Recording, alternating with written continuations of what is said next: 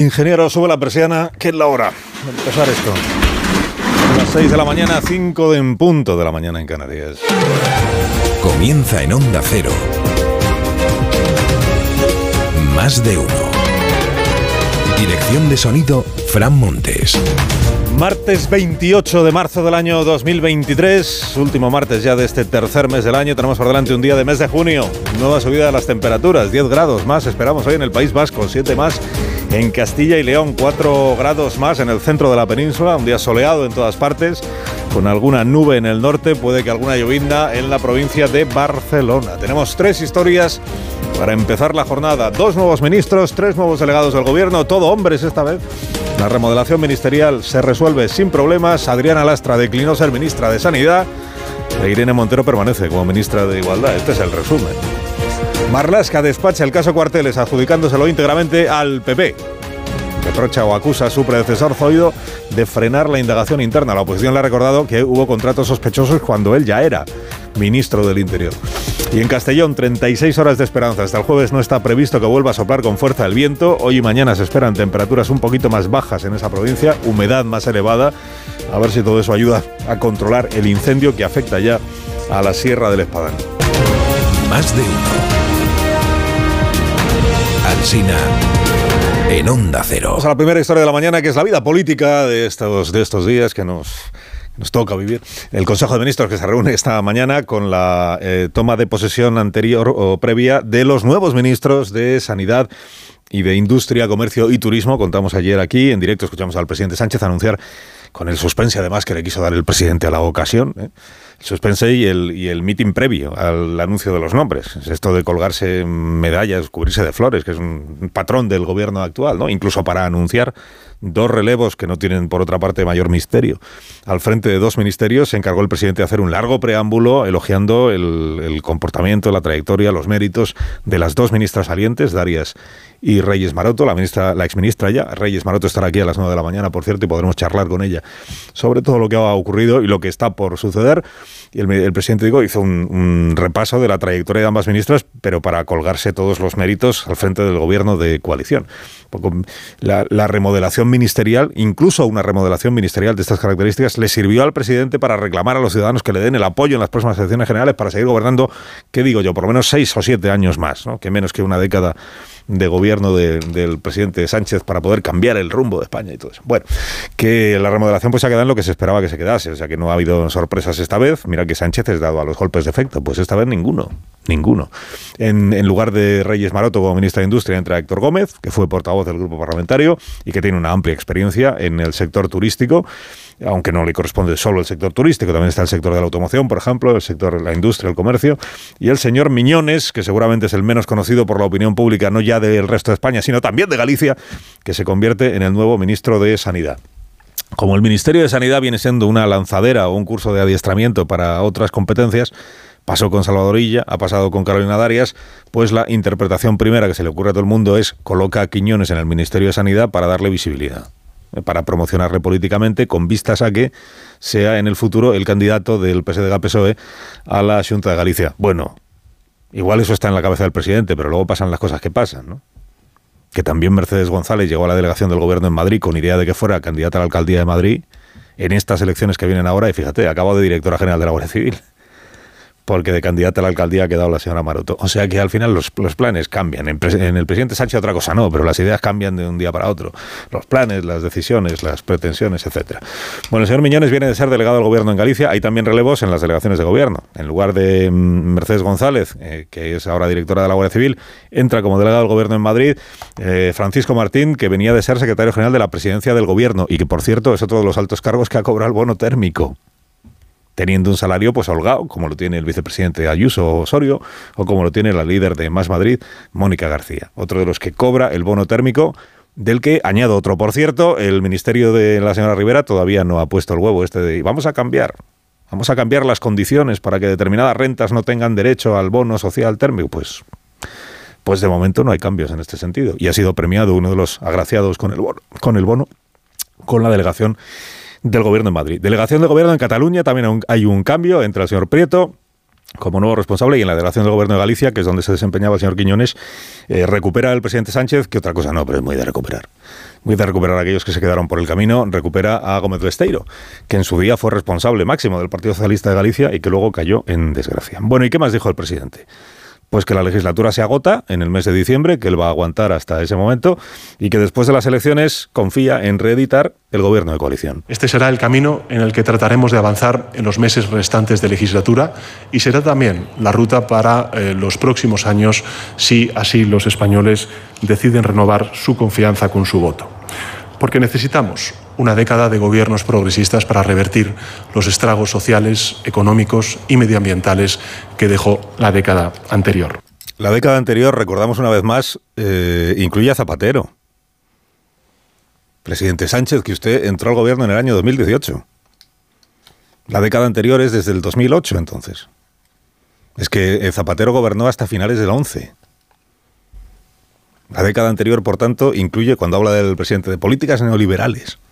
La década anterior son Zapatero y Mariano Rajoy. Bueno, el presidente eh, confía en poder reeditar su coalición, o sea, ya se resigna a que no va a poder gobernar en solitario. Aquellas viejas pretensiones que tenían los partidos, que era gobernar con mayoría absoluta, pues no, pues ya nada de eso. ¿eh?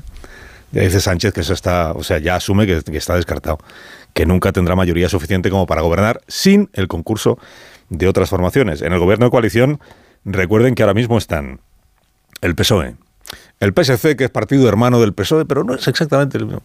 Eh, los de Ada Colau. Eh, Podemos, Izquierda Unida y Yolanda Díaz. Este es el actual gobierno de coalición. Es claro, aspiramos a reeditarlo con, con quiénes de todos estos. ¿Con todos? O si Podemos, prescindimos de Podemos. Si Podemos, sin Podemos. Porque claro, esta es la gran cuestión. Van por ahí muchas crónicas eh, y análisis en los periódicos. ¿no? Dice, el PSOE cree que ya ha conseguido taponar eh, la fuga de votos hacia eh, la derecha. Ya el PP no va a crecer más a costa del Partido Socialista, pero tiene un problema a su izquierda. Y el problema a su izquierda es de incertidumbre, es de indefinición. El próximo domingo se va a celebrar el acto en el Rabino de Maeztu, de, en el Magariños, de la vicepresidenta segunda marca Yolanda Díaz, yo Yolanda. Y en vísperas de ese acto está la, la entre eh, Pablo Iglesias, Yolanda Díaz, con Alberto Garzón ayer de, de actor secundario, eh, poniendo también ahí su... Cuando Garzón ya se le revela a Pablo Iglesias, se gira la cosa... Y, Pablo Iglesias indignado, dice, bueno, en algún periódico dice hoy desquiciado. ¿Desquiciado por qué? Dice, no, es que con Yolanda Díaz quien va es Íñigo Rejón, que van los demás países y los de compromiso, o sea, todos los que no quieren ir conmigo y están con esta historia de cómo hacemos las listas. Pero si primero se tienen que poner de acuerdo para ver si realmente quieren ir juntos a las próximas elecciones. Que ya no está claro que quieran ir juntos, todos ellos. ¿no? Porque las marcas aliadas de Yolanda Díaz dicen, no, si Podemos es un lastre. Entonces ya no nos interesa que aparezca Podemos, ni, ni siquiera en el acto de Magariños. Pero claro, Podemos es que hoy tiene, en teoría, la estructura política de partido, al menos en Madrid. Fuera de Madrid, bastante menos.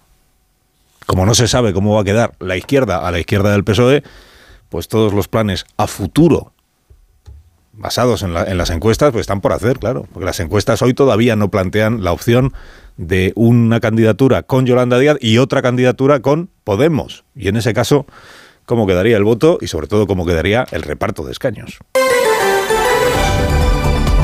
Segunda historia de la mañana es que tenemos por delante un día en el que se va a reactivar, bonito verbo, la Comisión de Investigación Parlamentaria sobre la Kitchen. Reactivar significa que cuando pasó lo del Tito Berni, el mediador, el con, el caso añadido, que es el caso Cuarteles, relacionado con a través del Alférez Mon con el caso mediador, el Partido Socialista dijo, a ver, necesitamos aquí cambiar un poquito el guion, cambiar, el paso.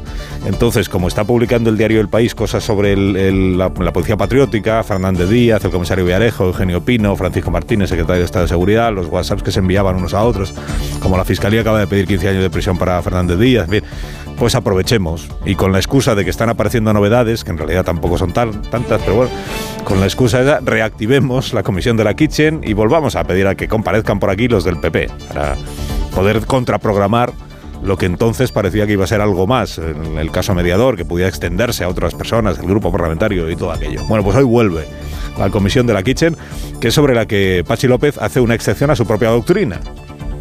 La doctrina de Pachi López es lo que está subyúdice no tiene que ser objeto de comisión de investigación. Dices, ¿y la Kitchen? Bueno, es así. Dicen, ¿por qué? Porque afecta al PP.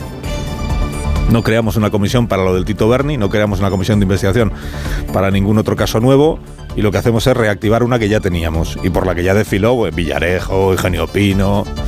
¿Se llamarán a Rajoy en esta comisión? Pues dependerá de cómo vaya el, cómo vaya no, el trabajo de la comisión, sino de cómo vaya el, contexto, las encuestas, lo que vaya pasando en la vida política nacional, etcétera. Bueno, ayer caso Cuarteles, contamos que comparecía el ministro Grande Marlasca, que por cierto se nos ha afeitado, compareció en la comisión de Interior para contar lo que él sabe sobre, bueno, eh, tesis de Marlasca, esto es del PP. Es del PP porque esto es de, la etapa anterior a la mía y es del ministro Zoido, que además paró una investigación interna y este responsable de, las adjudicaciones al que, al que ahora ya hemos quitado en medio, que al que ya no está, este es el, mando que se ocupaba de, presuntamente, de estos manejos y yo no lo nombré. Lo nombraron los de antes. Y por tanto, todo lo que pase con el caso Cuarteles, a quienes afecta es a los de antes. El denominado caso Cuarteles es el enésimo caso de corrupción que afecta a diferentes equipos que el Partido Popular designó para dirigir el Ministerio del Interior. Sí, señorías, es un caso de corrupción que afecta al Partido Popular. Uno más. Uno más, dice Grande Marlasca. Dijo Ana ahora más, pero si hay algunos contratos que son ya de su época, ministro Marlasca. Dijo uno más, de los de, los de antes, de los del PP. Herencia recibida. Tesis de Marlasca, pues un poco la de siempre, ¿no? El ministerio en la etapa de Fernández Díaz fue una casa de. Y sin embargo, conmigo, pues ha, quedado limpio. Y le, dijeron, y lo de María Gámez, entonces, eh, ¿realmente ha sido una dimisión? ¿No ha sido una destitución preventiva? Como el ministro dijo la semana pasada, que era una medida profiláctica la profilaxis es aquello de preservarse de la enfermedad. ¿Cuál es la enfermedad? Que no lo del marido. Es que es objeto de una investigación judicial el marido ya, pero sí, y ella porque se, porque tenemos altos estándares de exigencia, dice el ministro que veremos si se cumplen los estándares de exigencia si surgiera cualquier otro caso relacionado con un familiar de algún alto cargo de la actual administración. Bueno, y por cierto, ámbito judicial, que tenemos hoy la reunión de los vocales de izquierdas del Consejo General del Poder Judicial, este asunto que se ha ido desinflando a medida que han ido pasando los días, porque ya eh, nadie, nadie apuesta porque hoy se produzca la dimisión colectiva de los siete vocales del Consejo para dejar desactivado, digamos, el propio Consejo, para dejarlo sin quórum suficiente como para poder seguir realizando su trabajo. Hay reunión esta tarde, a la hora de la merienda, convoca Álvaro Cuesta, que es el vocal socialista del Consejo General del Poder Judicial. No, no está previsto que los demás le secunden, igual algunos sí, pero no de manera colectiva. Y desde luego lo que no está previsto es que incluso si esa dimisión colectiva se produjera, como venimos contando desde la semana pasada, trajera consigo como consecuencia que se produjera una renovación del Poder Judicial. O que se sentaran a hablar el señor Feijóo y el señor Sánchez sobre, sobre esta cuestión. O sea, que igual dimite uno, o dos, o tres, o ninguno. Porque si los demás no le secundan, es posible que ni siquiera dimita Álvaro Cuesta, que es el promotor de la operación para neutralizar o desactivar el Consejo del Poder Judicial. Pero incluso aunque dimitieran, no parece que eso vaya a cambiar el signo ya de la legislatura. Y la tercera historia de la mañana que sigue siendo un día más, estamos desde el jueves con el incendio que afecta a la provincia de Castellón, a la provincia de Teruel. Ayer contábamos a esta hora que estaban los bomberos tratando de evitar que alcanzara a la sierra de Espadán y la verdad es que el incendio ya se encuentra ahí, ya se encuentra ahí rodeando el, municipio este de Montaña. Ayer fueron desalojados los vecinos debido a las imágenes, bueno, no a las imágenes, a las llamas que estaban rodeando el pueblo con las imágenes verdaderamente estremecedoras de lo que allí estaba sucediendo. Son 1.700 las personas que han tenido que dormir ya fuera de sus casas. Para el día de hoy, pues en manos del tiempo, como siempre, del viento, de la humedad, de las temperaturas. Está previsto que haya un poquito más de humedad y un poquito menos de viento, a ver si eso ayuda a que el fuego pueda ser perimetrado. Estuvo ayer el presidente Sánchez allí de visita. Claro, como llegó con el incendio reactivándose, ayer rebrotando, pues todo lo que pudo decir el presidente es que cuando termine se pone a examinar el gobierno cuáles son las necesidades para la recuperación. Meteorología adversa de la que habló ayer también la consejera valenciana Gabriela Bravo. El fuego sigue muy activo, eh, con mucha intensidad. Nuestro principal enemigo ha sido la meteorología, eh, no ha ayudado nada, el viento es el que ha ido activando y se nos han reactivado también pequeños focos que hemos conseguido también reducir. ¿Y la queja de los vecinos? Que dicen que se vienen ignorando todas las reclamaciones que vienen haciendo desde hace años para evitar llegar a esta situación. Una de ellas es que se deje trabajar en el, en el monte, la superficie forestal, que se deje talar los pinos cuando ya son demasiado elevados, que se deje utilizar allí la madera, que se permita la explotación comercial del bosque, pero porque trae consigo una consecuencia positiva, que es que cuando llega un incendio tiene menos que quemar y por tanto avanza de manera menos virulenta y menos voraz. Las próximas 36 horas, por tanto, son cruciales. Más de uno en Onda Cero. Las seis y cuarto, cinco y cuarto en las Islas Canarias, los periódicos de hoy, ¿de qué hablan? ¿De qué tratan? Pues mire, estos son los títulos más destacados. Dice el Confidencial, alerta en Génova por el síndrome Génova de Feijó, que es el de Génova, ante la resiliencia de Pedro Sánchez. O sea, que le ven a Feijó como que no termina de, rematar y que Sánchez, sin embargo, aguanta y aguanta y aguanta y aguanta. El español, la Comisión Europea pide al CGPJ informe de los ataques de Irene Montero a los jueces. En el Independiente, malestar en sectores del PP por el intento de contraprogramar la cumbre iberoamericana este fin de semana que le salió regulero eh, al, señor Núñez Fijo. En el diario.es, trabajo pone el foco en la STT por un posible fraude en 45.000 empleos. En el periódico de España, Sánchez tira del PSOE para su mini crisis de gobierno. Dice el periódico de Cataluña que la crisis de gobierno se queda en un simple ajuste y que médicos, directivos y altos funcionarios nutrirán la subida de cuotas de las pensiones. Los profesionales, digamos, con salarios más elevados. En la vanguardia, plan para evitar que miles de alumnos de FP queden en el limbo en septiembre. Sobre la crisis de gobierno, dice este periódico que Sánchez retoca el Ejecutivo y que defiende la coalición progresista. En el mundo, varones del PSOE lamentan ir al 28M con el lastre de Podemos. Lo del lastre lo entrecomilla el, el periódico del mundo. Luego le preguntamos al director, a Manso, ¿por qué? Yo creo que es por lo del Astra, por hacer un juego de palabras con Adriana Dastra, el, lastre de Podemos. El país. Sánchez hace un retoque mínimo en el gobierno y propone repetir la coalición. Dice también este periódico que las empresas alimentan la inflación al proteger sus beneficios y no acompañar esa protección de subidas de los salarios de los trabajadores. En el diario La Razón, Sánchez remodela el gobierno con un perfil continuista cara a 2024. En el diario ABC, el jefe jurídico de FIAP, esta fundación que está siendo también eh, investigada por el asunto de, del eh, caso mediador.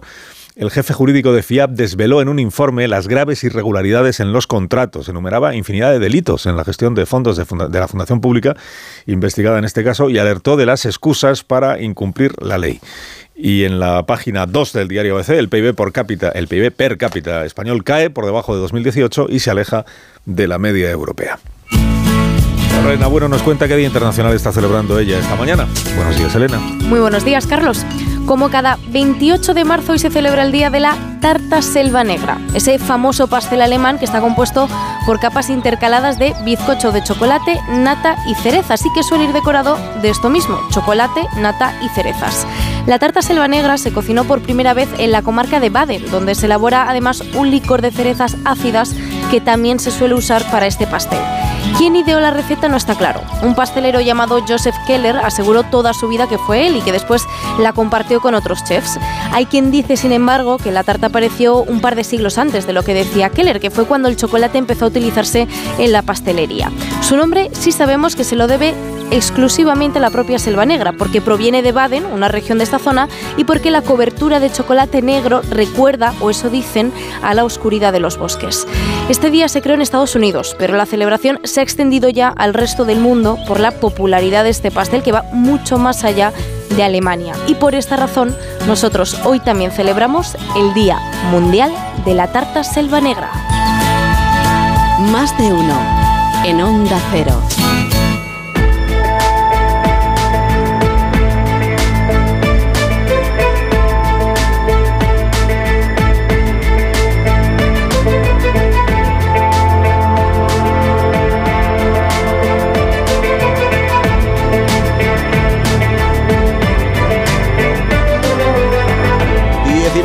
Sobre las 6, sobre las 5 en Canarias. Hay más noticias en más de uno. El primer ministro de Israel, Netanyahu, cede ante la presión por las protestas y paraliza temporalmente su reforma judicial. Corresponsal en Jerusalén, Hanna Beris. El primer ministro Netanyahu anunció ayer que decidió suspender la legislación de su plan de reforma judicial hasta fin de julio para dar tiempo a tratar de llegar a una fórmula de común acuerdo con la oposición.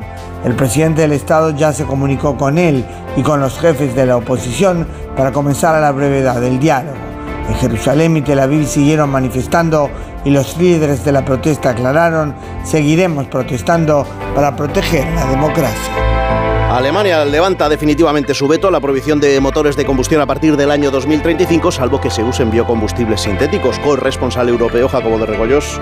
Tres semanas después, Alemania levanta su veto y el embajador germano ante la Unión Europea ha aceptado prohibir la comercialización de vehículos nuevos de gasolina diésel híbridos a partir del 2035, tal y como había sido acordado en un principio. Esto ha sido posible tras permitirse la homologación de vehículos propulsados por combustibles sintéticos, tecnológicamente neutros, más allá de esa fecha. Hoy le va a corresponder a los ministros de Energía proceder a su aprobación final sin más debates de esta nueva normativa que podrá a partir de ese momento publicarse en el diario oficial de las comunidades europeas y entrar en vigor. 6 y 20, 5 y 20 en Canarias, el gobernador del Banco de España, Hernández de Cos, aconseja a la banca que guarde parte de los beneficios del 2022 y que lo destina a las reservas. Patricia Gijón. El gobernador del Banco de España lanza un mensaje de tranquilidad y confianza en nuestras entidades para afrontar las turbulencias financieras, pero recomienda al mismo tiempo que parte de los beneficios del año pasado se destinen a llenar la hucha, las reservas, para afrontar las curvas que puedan venir o por si se materializan los riesgos. Hace falta una política prudente, dice Hernández de Cos, de planificación para aumentar nuestra capacidad de resiliencia. Y a las 6 y 21 hora menos en Canarias, la actualidad deportiva que pasa por ese partido de esta noche de la selección, partido clasificatorio para la Eurocopa frente a Escocia. Ana Rodríguez, buenos días. Hola, ¿qué tal? Buenos días. Segundo partido de clasificación para la Eurocopa 2024 de la selección española. Será esta noche a partir de las 9 menos cuarto en Glasgow ante Escocia, un rival que ha mejorado mucho en los últimos años para el seleccionador Luis de la Fuente, un seleccionador optimista con lo que ha visto estos días en su equipo. Soy tremendamente optimista porque he visto a un equipo comprometido, eh, implicado, ilusionado, les ves cómo se interrelacionan entre ellos, es algo que da, da una confianza y a mí me da mucha tranquilidad.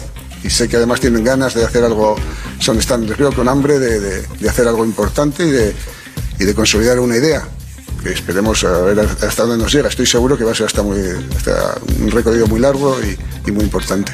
El partido lo podrán seguir a partir de las ocho y media en el Radio Estadio de Onda Cero. Antes a las seis y media, partido amistoso de la Sub-21 ante la selección francesa en Francia. En partidos de clasificación jugados ayer destacan las victorias de Países Bajos ante Gibraltar 3-0 con un gol de Memphis Depay y de Francia 0-1 ante Irlanda. Además, José Luis Mendilíbar, nuevo entrenador del Sevilla, fue protagonista ayer en el Radio Estadio Noche de Onda Cero, un Sevilla que se encuentra tan solo dos puntos por encima del descenso. Hombre, el fantasma está ahí, está claro, ¿no? Porque estando a dos puntos, faltando las jornadas que faltan, pues, pues todo el mundo se pone nervioso, eso, eso, eso está claro, ¿no? Pero si ellos creen, yo creo que, yo creo que va a ser así, en, en todo lo que les vayamos a proponer, pues estoy seguro que vamos a servir a la, categoría, la, categoría con mucha diferencia de más de puntos. Y un último apunte de fútbol porque Alexia Putellas, nuestra balón de oro, entrena ya con sus compañeras después de su grave lesión de rodilla. En página polideportiva, tenis, Carlos Alcaraz juega esta noche su partido de octavos de final del Master 1000 de Miami ante Tommy Paul. Por cierto, ayer Rafa Nadal decía que aún no sabe cuándo volverá a las pistas, que intentará estar para el torneo de Montecarlo. Y en motociclismo sigue las malas noticias para Mar Márquez, que ha sido operado de la fractura en la mano que sufrió en la caída del Gran Premio de Portugal. Se perderá el Gran Premio de Argentina del próximo fin de semana. Más de uno en Onda Cero, donde Alsina. Dos cositas. La primera, no me dejas elegir el taller que yo quiera. La segunda, yo me voy a la mutua. Vente a la mutua y además de elegir el taller que quieras, te bajamos el precio de tus seguros, sea cual sea. Por este y muchas cosas más, vente a la mutua. Llama al 91 555 5555. 91 555 5555. Condiciones en mutua.es. Si tienes tu casita en la playa, es lógico y normal que te preocupe algo así. Llegar allí es un relax, pero antes de llegar pienso, ¿y si en estos meses sin venir ha entrado alguien en casa y no me he enterado? Pues con Securitas Direct tienes la mejor solución, porque con su alarma antiocupación, la policía tendría pruebas de que han entrado en tu casa y podrían actuar para desalojarlos cuanto antes. Porque tú sabes lo que te preocupa y ellos saben cómo solucionarlo. Llama ahora al 900-272-272 o entra en securitasdirect.es. Hay 24 la previsión del tiempo con Roberto Brasero. Buenos días. Hola, muy buenos días y buenos días a todos. No se están repitiendo hoy esas heladas que teníamos ayer casi casi hasta ahora con los 6 bajo cero que finalmente marcaron las estaciones de Aemet en Baqueira, en el puerto del Pico que está en Ávila o incluso en Sanabria, la estación de Aemet de Sanabria 5,9 negativos, casi 6 bajo cero ayer. Bueno, hoy eh, el frío puede seguir en esa zona, pero desde luego no las heladas que se restringen tan solo al área pirenaica. En general, desde luego, está haciendo un pelín menos de frío, salvo en el noreste. Y luego por la tarde sí vamos a comprobar temperaturas más altas prácticamente en toda España. Hoy solo van a bajar en el litoral mediterráneo. Ahí vamos a tener cierto respiro del calor. Máximas que pueden quedarse incluso en 22 o 23 grados en Valencia o Alicante. Sin embargo, en el resto de España subirán. Subirán en, el sur unos 2 graditos para irnos a los 30 ya en Sevilla. Subirán en la zona centro, ahí ya 4 grados más que ayer para rozar los 29 en Toledo, por ejemplo, pero también en Logroño, porque en el norte hoy por la tarde tendremos temperaturas sensiblemente más altas que las de ayer y podemos hablar de una tarde de calor y no será la última, porque mañana incluso subirán más. Gracias, Brasero. Seguimos en Onda Cero y todo esto es lo que les ofrece más de uno. Redifusión brevísima del más de uno que usted quizá no escuchó. Leo, continúa. Bien, bien, voy, voy. leyendo, Leo. Sean tu dote y herencia perpetua de los hijos que nazcan de ti del duque de Albania. ¿Qué contesta nuestra segunda hija, nuestra querida Regan, esposa de Cornualles? Formada estoy de los mismos elementos que mi hermana. Pero vamos. Carlos, por favor. ¿Qué pasa? ¿Cómo que Lo qué estás pasa? haciendo con una ouija. Que Regan es, es una princesa adolescente, por favor. Ya, pero es que, es que por mujeres no me venía así más joven, no, no sé. la última estrategia de esta selección que os traigo es quizá lo más mítico, que es la canción de la peli. Es decir, canciones que no salen en la película, pero potencian el marketing previo. O sea, la actualización de esto que veíamos de solo ante el peligro. Uy, va. No. El caso clarísimo. ya está aquí. Fue la tertulia deportiva de Campoy en su punto. Una tertulia deportiva con gente que no es del deporte, pero que sabe mucho. Y en ella solían intervenir Antonio Resines, Joan Manuel Serrat o el entonces secretario general del Partido Popular y jefe de la oposición, Mariano Rajoy, muy buenas tardes. Muy buenas tardes, Concha. Más de uno. En Onda Cero. Onda Cero. Madrid.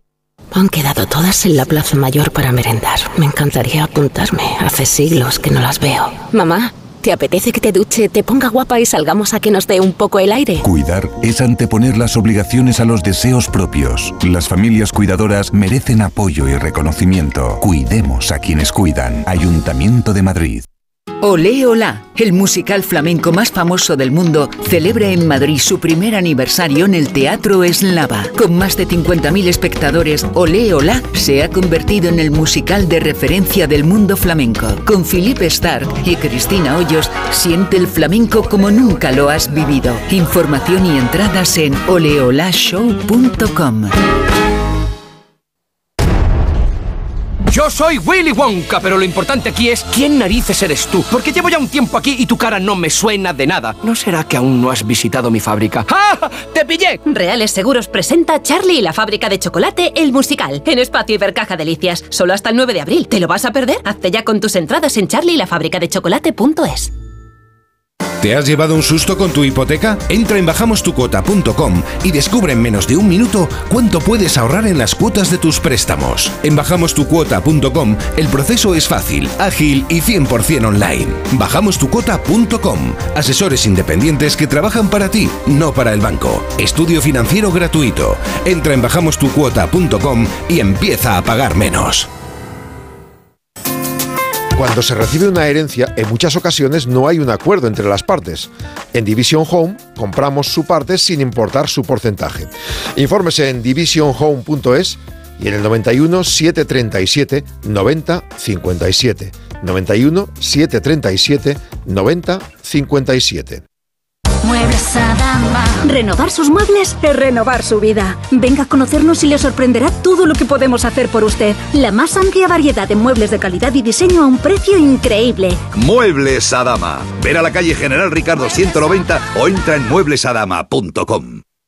El campo, la ganadería, el mar, la naturaleza y el mundo rural en Onda Agraria. Hablaremos de campo, hablaremos de agricultura, de ganadería, de agroindustria y de alimentación. Soledad, muy buenos días. Muy buenos Bueno, pues llegamos a la sección que dedicamos a la ganadería y una vez más el protagonista va a ser el lobo, pero no por los mismo. mercados, los alimentos, la cesta de la compra. Las cooperativas son muy importantes también desde el punto de vista social, de asentamiento de la población en el territorio. Y esa Pero cuando el precio se dispara, se retrae también el consumo y por tanto no es bueno para los Onda Agraria, con Pablo Rodríguez Pinilla y Soledad de Juan. Sábados y domingos a las 6 de la mañana y cuando quieras en la app y en la web de Onda Cero. Te mereces esta radio. Onda Cero, tu radio.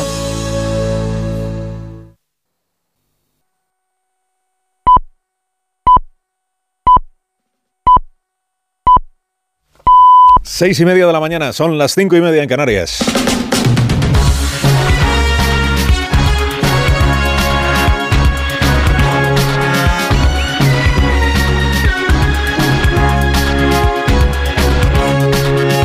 Comienza el día en Onda Cero. Es martes 28 de marzo de 2023. Sale el sol en Tarragona a las 7 y 46 minutos. Zaragoza a las 7 y 54, en Almería a las 8 en punto, en Valladolid a las 8 y 10 minutos de la mañana. Empiezan a subir este martes las temperaturas en la mayor parte del país y sobre todo en el norte. Tan solo bajan en la costa del Mediterráneo. En el momento de más calor vamos a estar por lo general por encima de los 20 grados, pero en Sevilla vamos a llegar hasta los 30. En Bilbao alcanzaremos los 28 y en Orense los 26. Como en Toledo seguimos sin esperar lluvias significativas hoy, tan solo tendremos nubes en la mitad norte y en el estrecho, donde empieza además a soplar con fuerza el viento de levante, pero en toda la mitad sur tendremos cielos despejados. Este martes en Bruselas se reúnen los ministros de Energía de la Unión para seguir negociando la reforma del mercado energético. Con el objetivo de impulsar el desarrollo de energías limpias frente a combustibles fósiles como el gas y reducir a su vez la dependencia de otros países eh, como Rusia. Además, la Comisión quiere reducir la volatilidad de los precios, por lo que quiere favorecer la firma de contratos energéticos a largo plazo. Países como España proponían una reforma profunda del mercado, es lo que defenderá hoy la ministra Teresa Rivera, mientras que otros como Alemania apuesta por una reforma mínima. España y Portugal, por cierto, llegan al Consejo con el aval de la Comisión para extender el tope al gas hasta final de año. La prórroga la aprobará hoy el Gobierno, que asegura que gracias al mecanismo ibérico los consumidores han ahorrado más de 5.000 millones de euros en el recibo eléctrico. Locales de izquierdas del Consejo del Poder Judicial se reúnen esta tarde para decidir si dimiten todos en bloque o no. Como estrategia para presionar a Partido Popular y Partido Socialista para que pacten la reforma del órgano de gobierno de los jueces pendiente desde diciembre de 2018. El próximo jueves en el Pleno será efectiva la dimisión de la vocal progresista Concepción Sáez y está por ver si se suman más compañeros. El objetivo es bloquear la acción del CGPJ ante la falta de quórum, pero podría seguir funcionando la comisión permanente, por lo que la iniciativa del vocal Álvaro Cuesta podría no tener el apoyo necesario.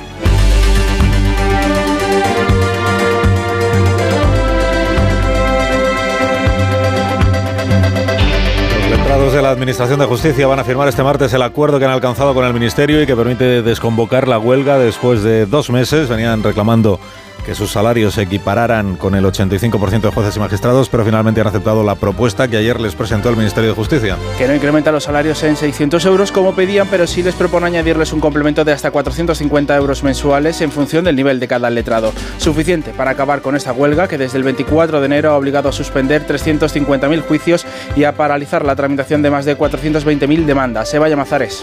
La vuelta al trabajo de los letrados judiciales solo pendiente de una firma. El 76% del colectivo respalda el principio de acuerdo que en lo económico recoge un complemento de eficiencia de 430 euros brutos para la mayoría los que operan en juzgados donde aún no se ha desarrollado la oficina judicial y de hasta 450 para unos 500 en los niveles directivos. Esta suma se completará en tres plazos de aquí a julio del año que viene.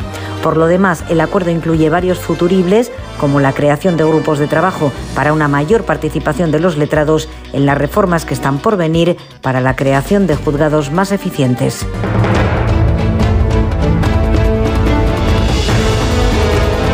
Y evidentemente no hay ninguna cuestión o problema sistémico en la Guardia Civil. Lo único que es sistémico en la Guardia Civil es su profesionalidad, su eficacia y su eficiencia. Es hacer frente a estos hechos absolutamente graves que han acontecido en su seno y que son los primeros interesados en tomar las medidas para llegar a las responsabilidades últimas y para seguir tomando medidas de prevención y control.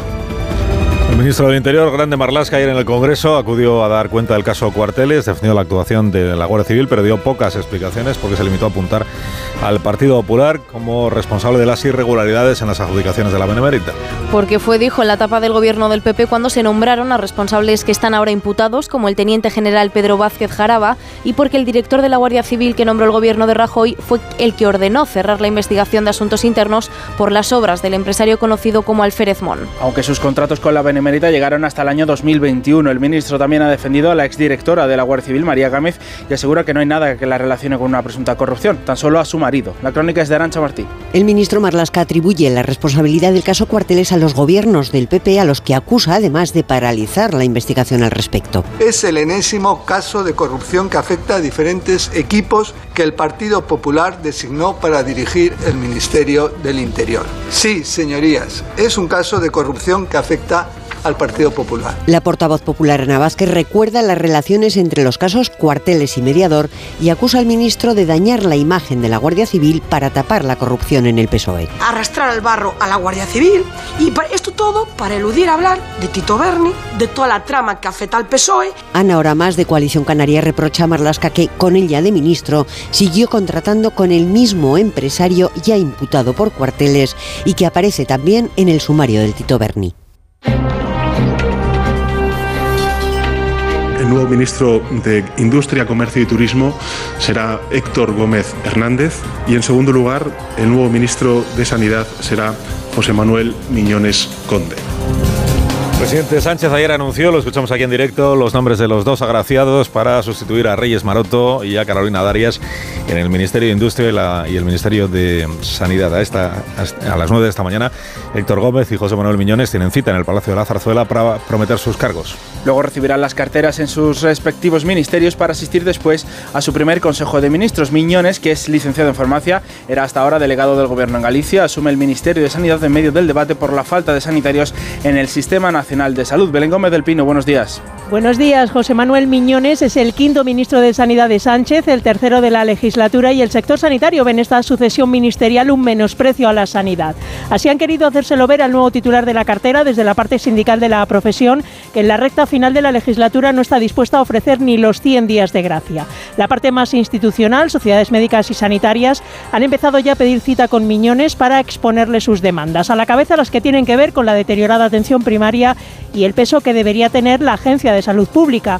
En el cajón se ha dejado Carolina Darias el desarrollo de planes estratégicos sobre tabaco, cáncer o suicidio. Héctor Gómez, que fue durante un año el portavoz del PSOE en el Congreso, asume el Ministerio de Industria, Turismo y Comercio justo cuando comienza la gran campaña turística en nuestro país y cuando España, gracias a los fondos europeos, apuesta por el desarrollo de industrias como la de las baterías eléctricas. Pedro Pablo González, buenos días. El teórico pilar principal del Ministerio de la Industria ve cómo se reduce su peso en el PIB y además el automóvil es ignorado por transición ecológica en su petición de neutralidad tecnológica hasta 2035 con un PERTE del vehículo eléctrico que está lejos de haber sido un éxito. El 75% no está designado y se espera un segundo PERTE que debería ser más flexible. Sobre comercio, segundo pilar, el principal problema, la enorme deuda y el cierre de pymes que no cesa. Y en turismo, la tercera pata del Ministerio, ha habido mejor acogida, pero se desea que los fondos europeos se rediseñen para no convertirse en nuevos planes E.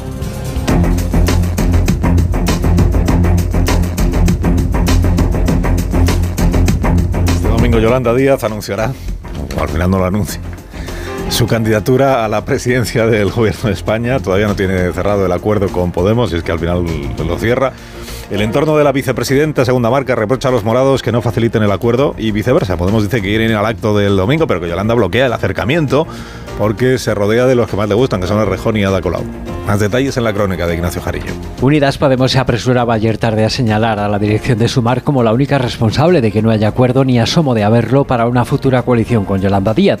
El motivo sigue siendo, según la secretaria de organización de Podemos, Lilis Berstringe, que Díaz no acepta unas elecciones primarias abiertas. Interlocutores muy conocedores de lo que pasa, como el propio Pablo Iglesias, recuerdan que de las primarias salen unas listas para la conformación de un partido. Cualquiera que haga política, claro que le interesan las listas. Pero desde otros sectores como la Izquierda Unida de Alberto Garzón lamentan los mensajes que no ayudan. Porque todo lo que en este momento sea hacer ruido, desgastar a Yolanda Díaz, es trabajar contra el acuerdo. Pero Podemos quiere primarias y hacer valer el peso de su marca porque el acercamiento de Sumar a formaciones como la de Más País de Íñigo Errejón no son precisamente de su agrado político.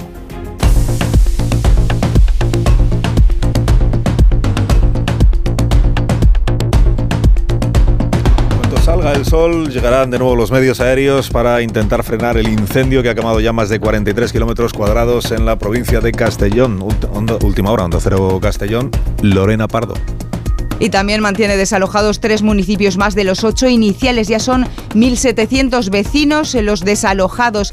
La noche ha sido muy favorable, pero la previsión para hoy no lo va a poner fácil. Siguen las rachas de viento de poniente en la zona, aunque con menos virulencia que ayer. Hoy la estrategia es poder controlar la CV195 porque el peligro se centra entre Montán y Fuente la Reina. A las 8 de la mañana se incorporan 23 medios aéreos después de que 500 efectivos y 50 camiones de extinción terrestre hayan aprovechado la noche para hacer frente a las llamas. El presidente del gobierno se comprometió ayer a ayudar a la restauración de la zona mientras los alcaldes denuncian que tragedias como estas ocurren porque la gestión forestal es deficiente y el monte está abandonado.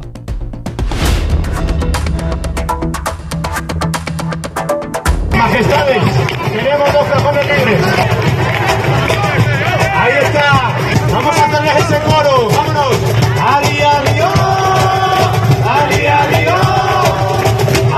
enorme suerte ayer el rey Felipe y la reina Leticia porque había justo dos cajones libres en la primera fila para poder sumarse a la interpretación de percusión que estaban haciendo estos eh, amigos en Cádiz. Los monarcas presidieron luego la, eh, antes la inauguración del Foro de la Lengua y después asistieron al teatro. Crónica de la jornada con Francisco Paniagua. El Congreso de la Lengua está destacando que el español es el segundo idioma materno más hablado en el mundo, una lengua mestiza que trasciende la convivencia, dijo el rey, y no debemos dejar pasar la oportunidad que la historia nos brinda de hacerlo más grande todavía. Esta es la hora del español con todas sus voces, sus giros, sus matices, con todos sus acentos, con toda su riqueza y diversidad. No dejemos pasar la oportunidad que la historia nos pone por delante. El siglo XXI debe ser el siglo del español. El Congreso va a debatir hasta el día 30 los retos del español, especialmente en el ámbito científico y de Internet, y hoy acoge eventos culturales y mesas redondas en las que participarán, entre otros, escritores como María Dueñas, Enrique Vilamatas o Carmen Posadas. Más de uno en Onda Cero. Carlos Alsina.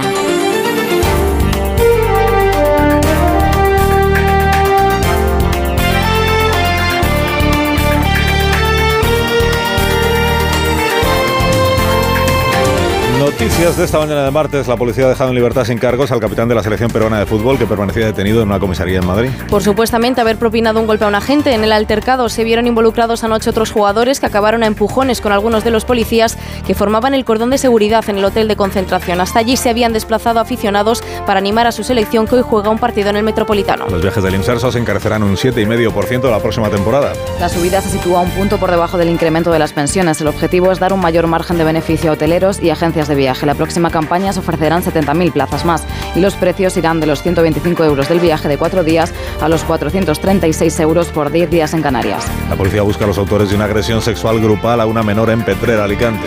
Los supuestos autores son tres menores que acorralaron a la víctima de 16 años en un parque de la localidad y mientras dos de ellos la sujetaban, el otro la violaba. Tras la agresión la siguieron por la calle entre burlas y risas. Cientos de vecinos de Petrer se concentraron ayer en repulsa por la violación. El Consejo de Ministros prevé aprobar hoy, eh, prevé aprobar hoy el proyecto de la ley de familias. Que extiende los beneficios de las familias numerosas a las, a las monoparentales con dos hijos. Equipara los derechos de las parejas, de hecho, a los matrimonios e incluye un permiso de cinco días para cuidar a familiares o convivientes. El Gobierno quiere que se tramite en el Congreso por la vía de urgencia.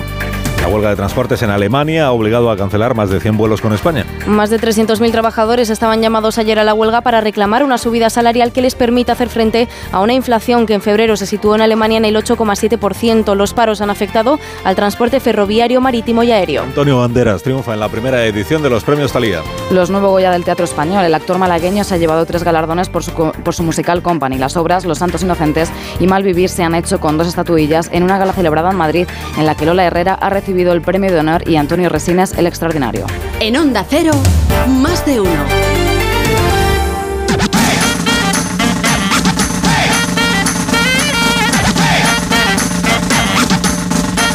7 menos 17 minutos, una menos en Canarias. Con Sara Iturbide escuchamos la historia de una canción. Buenos días, Sara. Muy buenos días, Carlos. Hoy te traigo una balada de Brian Adams publicada en 1991. Se llama Todo lo que hago lo hago por ti. Everything I do, I do it for you.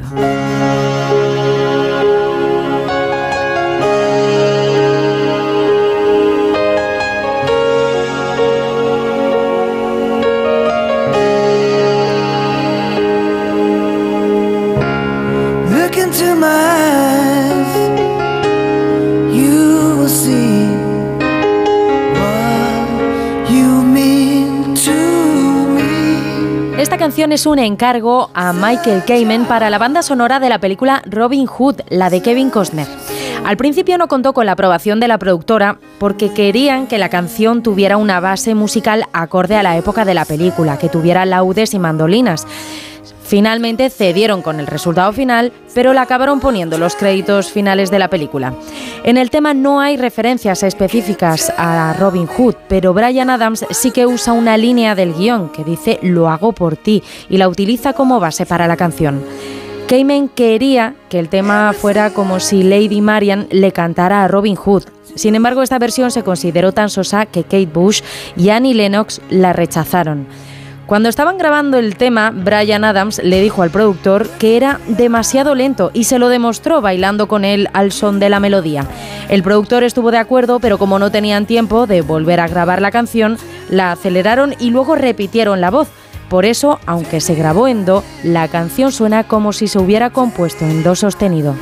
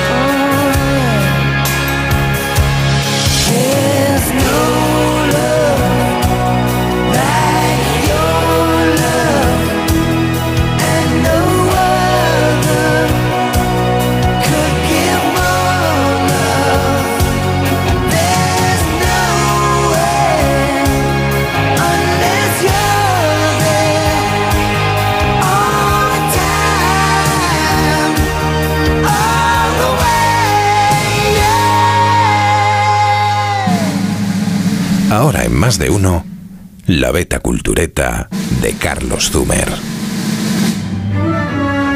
No es fácil aparcar cerca del Conservatorio de Málaga, del antiguo Conservatorio María Cristina.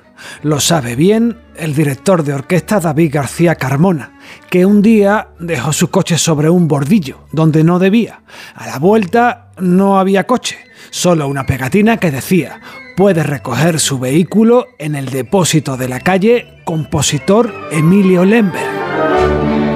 ¿Emilio qué? se preguntó García. Entonces él y otros como él empezaron a tirar del hilo, un hilo sepultado por los cascotes del tiempo y que han desenterrado Fali Álvarez y Vladimir Raez en su documental Buscando a Lember. Emilio Lember, malagueño con calle pero sin fama, destacado compositor musical de sinfonismos castizos, pero también de la música del nodo y de bandas sonoras de películas como Empezó en boda, con Fernando Fernán Gómez y una jovencísima debutante llamada Sara Montiel. Si comparas manojo de Y claveles. no puedo dejar de mencionar este pasodoble que suena, la muesca más popular en el historial del compositor. Letra Tony Leblanc, música Emilio Lember. Paso doble. Y sin embargo, lo que más me interesa de esta historia es el apellido, penas. que tiene de malagueño lo que Zumer de gaditano. Doble. Todo es culpa del señor Otto Lemberg, alemán superviviente de un barco germano naufragado en la costa de Málaga.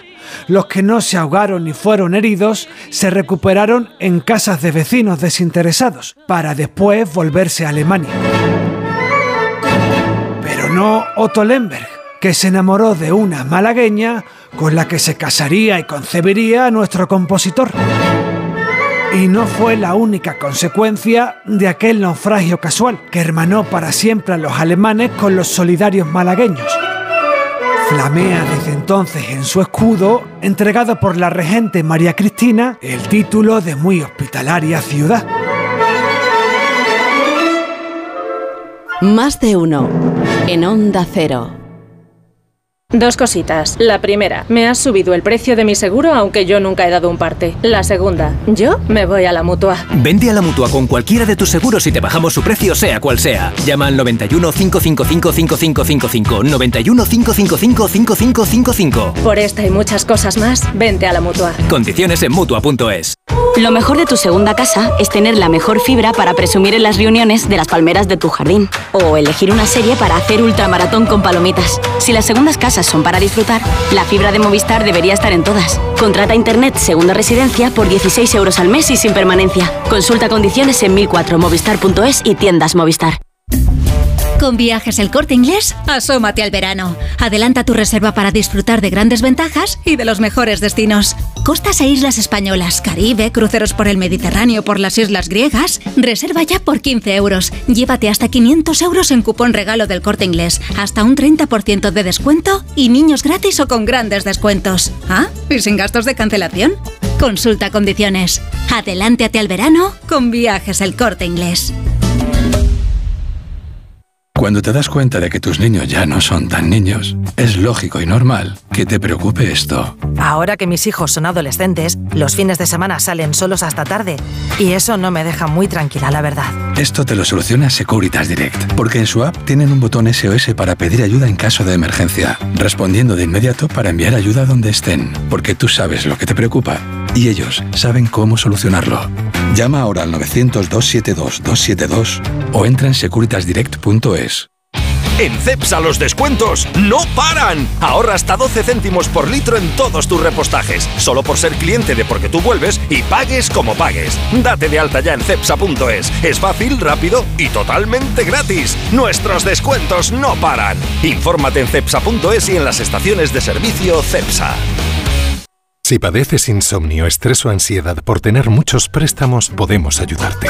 Llevamos 15 años mejorando la vida a miles de personas como tú. En Agencia Negociadora encontrarás personas empáticas capaces de solucionar lo que tú no puedes, negociando con los bancos para que ya, el próximo mes, tengas un único préstamo y pagues hasta un 80% menos que ahora. Sin moverte de casa rápido y discreto. Si tienes casa en propiedad, llama gratis al 900-900-880. 900-900-880. Te cambiará la vida. Grupo Reacciona. Ven a Navarra, recorre bosques mágicos y paisajes lunares, descubre sus mitos y leyendas, visita cuevas embrujadas, aprecia el legado del Camino de Santiago y disfruta de su exquisita gastronomía. Navarra te propone otro turismo, un turismo sostenible. Déjate impregnar por la huella de Navarra. El sábado 1 de abril Gente Viajera se hará en directo desde Estella Lizarra, una ciudad con esencia jacobea y magníficas joyas románicas. Con el patrocinio de Turismo de Navarra, Gobierno de Navarra. Nafarroako Gobernua. El sábado 1 a partir de las 12 del mediodía, gente viajera en Navarra, con Carlas Lamelo. Te mereces esta radio. Onda Cero, tu radio.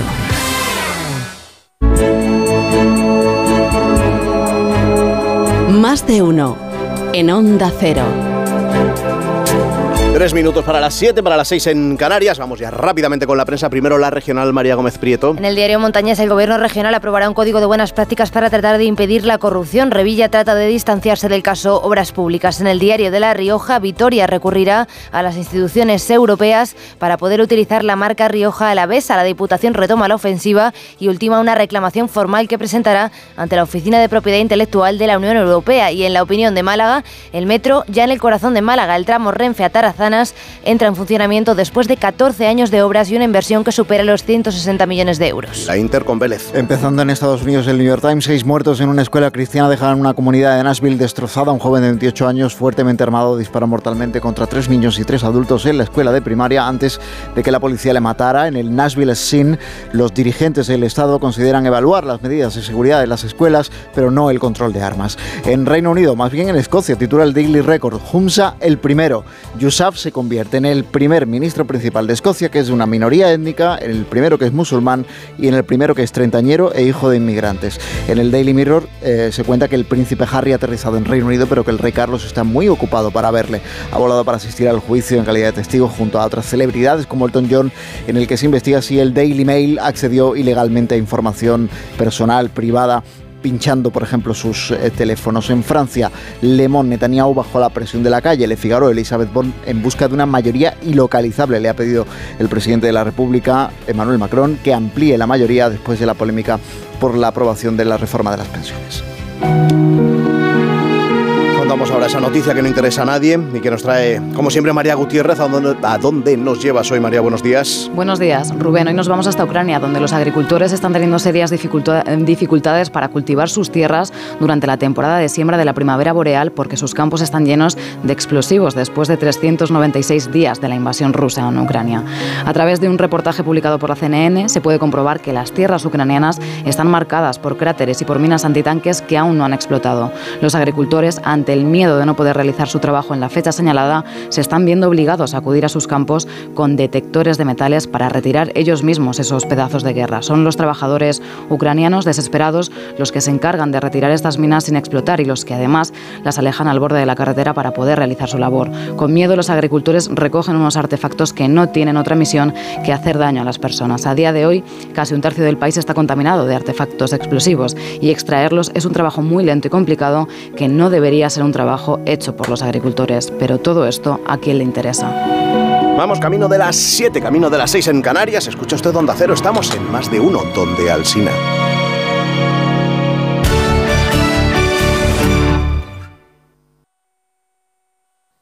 Big Mac Silvio Coslada. Ventanas de PVC. Big Mat Silvio. Big Mac Silvio. Ventanas de PVC Big Mat Silvio. Materiales de construcción. Silviumateriales.com. Big Mac Silvio Coslada y Torrejón. Ahora más que nunca es el momento de recurrir a los profesionales de limpiezas Leticia, expertos en limpieza y desinfección de todo tipo de superficies desde 1990. Un servicio profesional y eficaz con soluciones a medida para eliminar todo tipo de virus, bacterias y hongos. Entre en limpiezasLeticia.net o llame al 91 681 35 58. Ahora más que nunca, Limpiezas Leticia. Si al escuchar las siglas EGB se te pone una sonrisa, no te pierdas Yo fui a EGB en Madrid. Ven a cantar, bailar y revivir aquellos maravillosos años. Más de 5 horas de rock y pop con los mejores grupos y shows. Yo fui a EGB La Gira, sábado 1 de abril en Withing Center. Entérate de todo en yofuiagblagira.com. Que no te lo cuenten. ¿Te has llevado un susto con tu hipoteca? Entra en bajamostucuota.com y descubre en menos de un minuto cuánto puedes ahorrar en las cuotas de tus préstamos. En bajamostucuota.com el proceso es fácil, ágil y 100% online. Bajamostucuota.com Asesores independientes que trabajan para ti, no para el banco. Estudio financiero gratuito. Entra en bajamostucuota.com y empieza a pagar menos. Cecchini es el vermut artesano y tradicional de Madrid. El vermut de toda la vida con la calidad y sabor de siempre. Pídelo en tu bar o terraza preferidos, de grifo o botella. También puedes comprarlo en las tiendas de tu barrio y en vermutcecchini.com. Su sabor te conquistará. Vermut Cecchini, tu vermut. Hablemos claro. De vuelta funciona. Funciona tan bien que si nos escuchas y no eres un temerario, pagarás muy pocas multas y nunca perderás el carné. Garantizado. Bueno, sí, porque yo no he vuelto a pagar multas, aunque vengan, yo las escaneo a vosotros y la verdad que yo estoy muy contenta, incluso os he recomendado. Encima pagáis, si te retiran el carnet. De vuelta. 900-200-240. 900-200-240 o devuelta.es. Mucho que ganar. Reacciona. Es el rincón de Jaén, es el rincón. Ven al Rincón de Jaén. En Don Ramón de la Cruz 88, Doctor Gómez Ulla 6, junto a la Plaza Manuel Becerra y Avenida Camilo José Cela 11. El Rincón de Jaén. El pescadito frito de Madrid. Bricolaje Moraleja, la más impresionante exposición de suelos porcelánicos que puedas imaginar, con más de 300 modelos diferentes de azulejos en distintos acabados. Brico oferta, revestimiento blanco brillo Oxford por solo 5 euros, pavimento imitación madera Ruber por solo 7 euros. Solo en Bricolaje Moraleja, en Getafe, calle Galileo Galilei 14, bricomoraleja.com. ¿Sabes qué pasó con el cerebro de Einstein? Einstein falleció en 1955. Según sus últimos deseos, fue incinerado y sus restos fueron esparcidos en algún lugar secreto.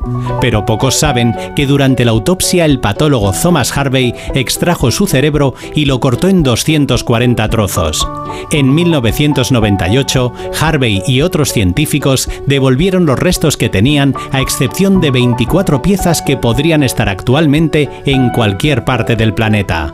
En la tertulia Zona Cero de la Rosa de los Vientos hablaron de esta y otras historias muy interesantes. Si no escuchaste el programa o quieres volver a escuchar cualquier sección a la carta, entra en la web y en la app de Onda Cero. No te pierdas nada. Onda Cero, tu radio.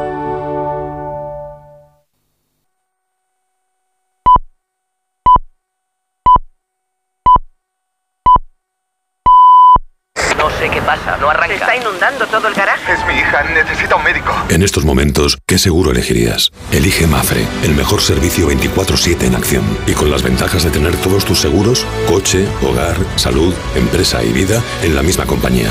Mafre, la aseguradora de más confianza en España. Más de uno en Onda Cero. Donde Alsina. Son las 7 de la mañana, 6 en punto de la mañana en Canarias. Felicidades a los proterios y a los gountranes en el día de su santo. Y felicidades a Lady Gaga, que en realidad se llama Angelina Germanota y que hoy cumple 37 años. Y seguro que nos está escuchando. Buenos días, desde Onda Cero.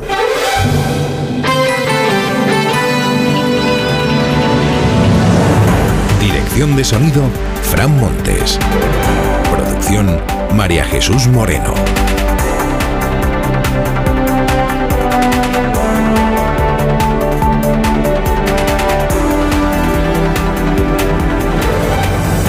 Martes 28 de marzo del año 23, último martes ya de este mes, que viene con subida de las temperaturas, con cielos despejados durante toda la jornada. Si hoy vemos alguna nube, será en la costa catalana, donde es posible que caiga incluso alguna gota. Ahora mismo nos estamos moviendo entre los 3 grados que tenemos en Soria, los 10 grados con los que vamos a amanecer en Cáceres, los 11 de Vigo, los 16 de Cádiz, donde igual a esta hora sigue el rey don Felipe dándole al cajón, ¿eh?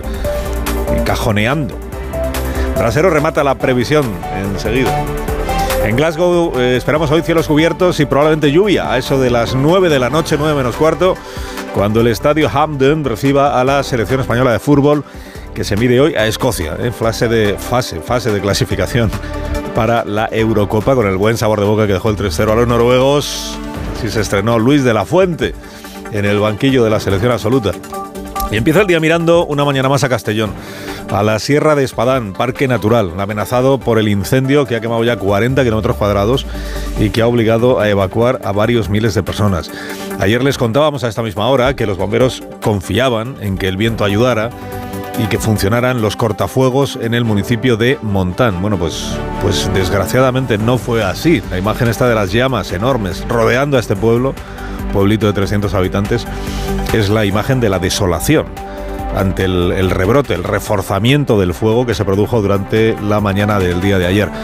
El presidente Sánchez se personó en el centro de mando, confiado seguramente en poder empezar a hablar ya de inversiones para recuperar la zona pero el avance del fuego que se estaba produciendo en ese preciso momento le obligó a posponer seguramente cualquier anuncio y a asegurar únicamente que en algún momento, en algún momento terminará este incendio.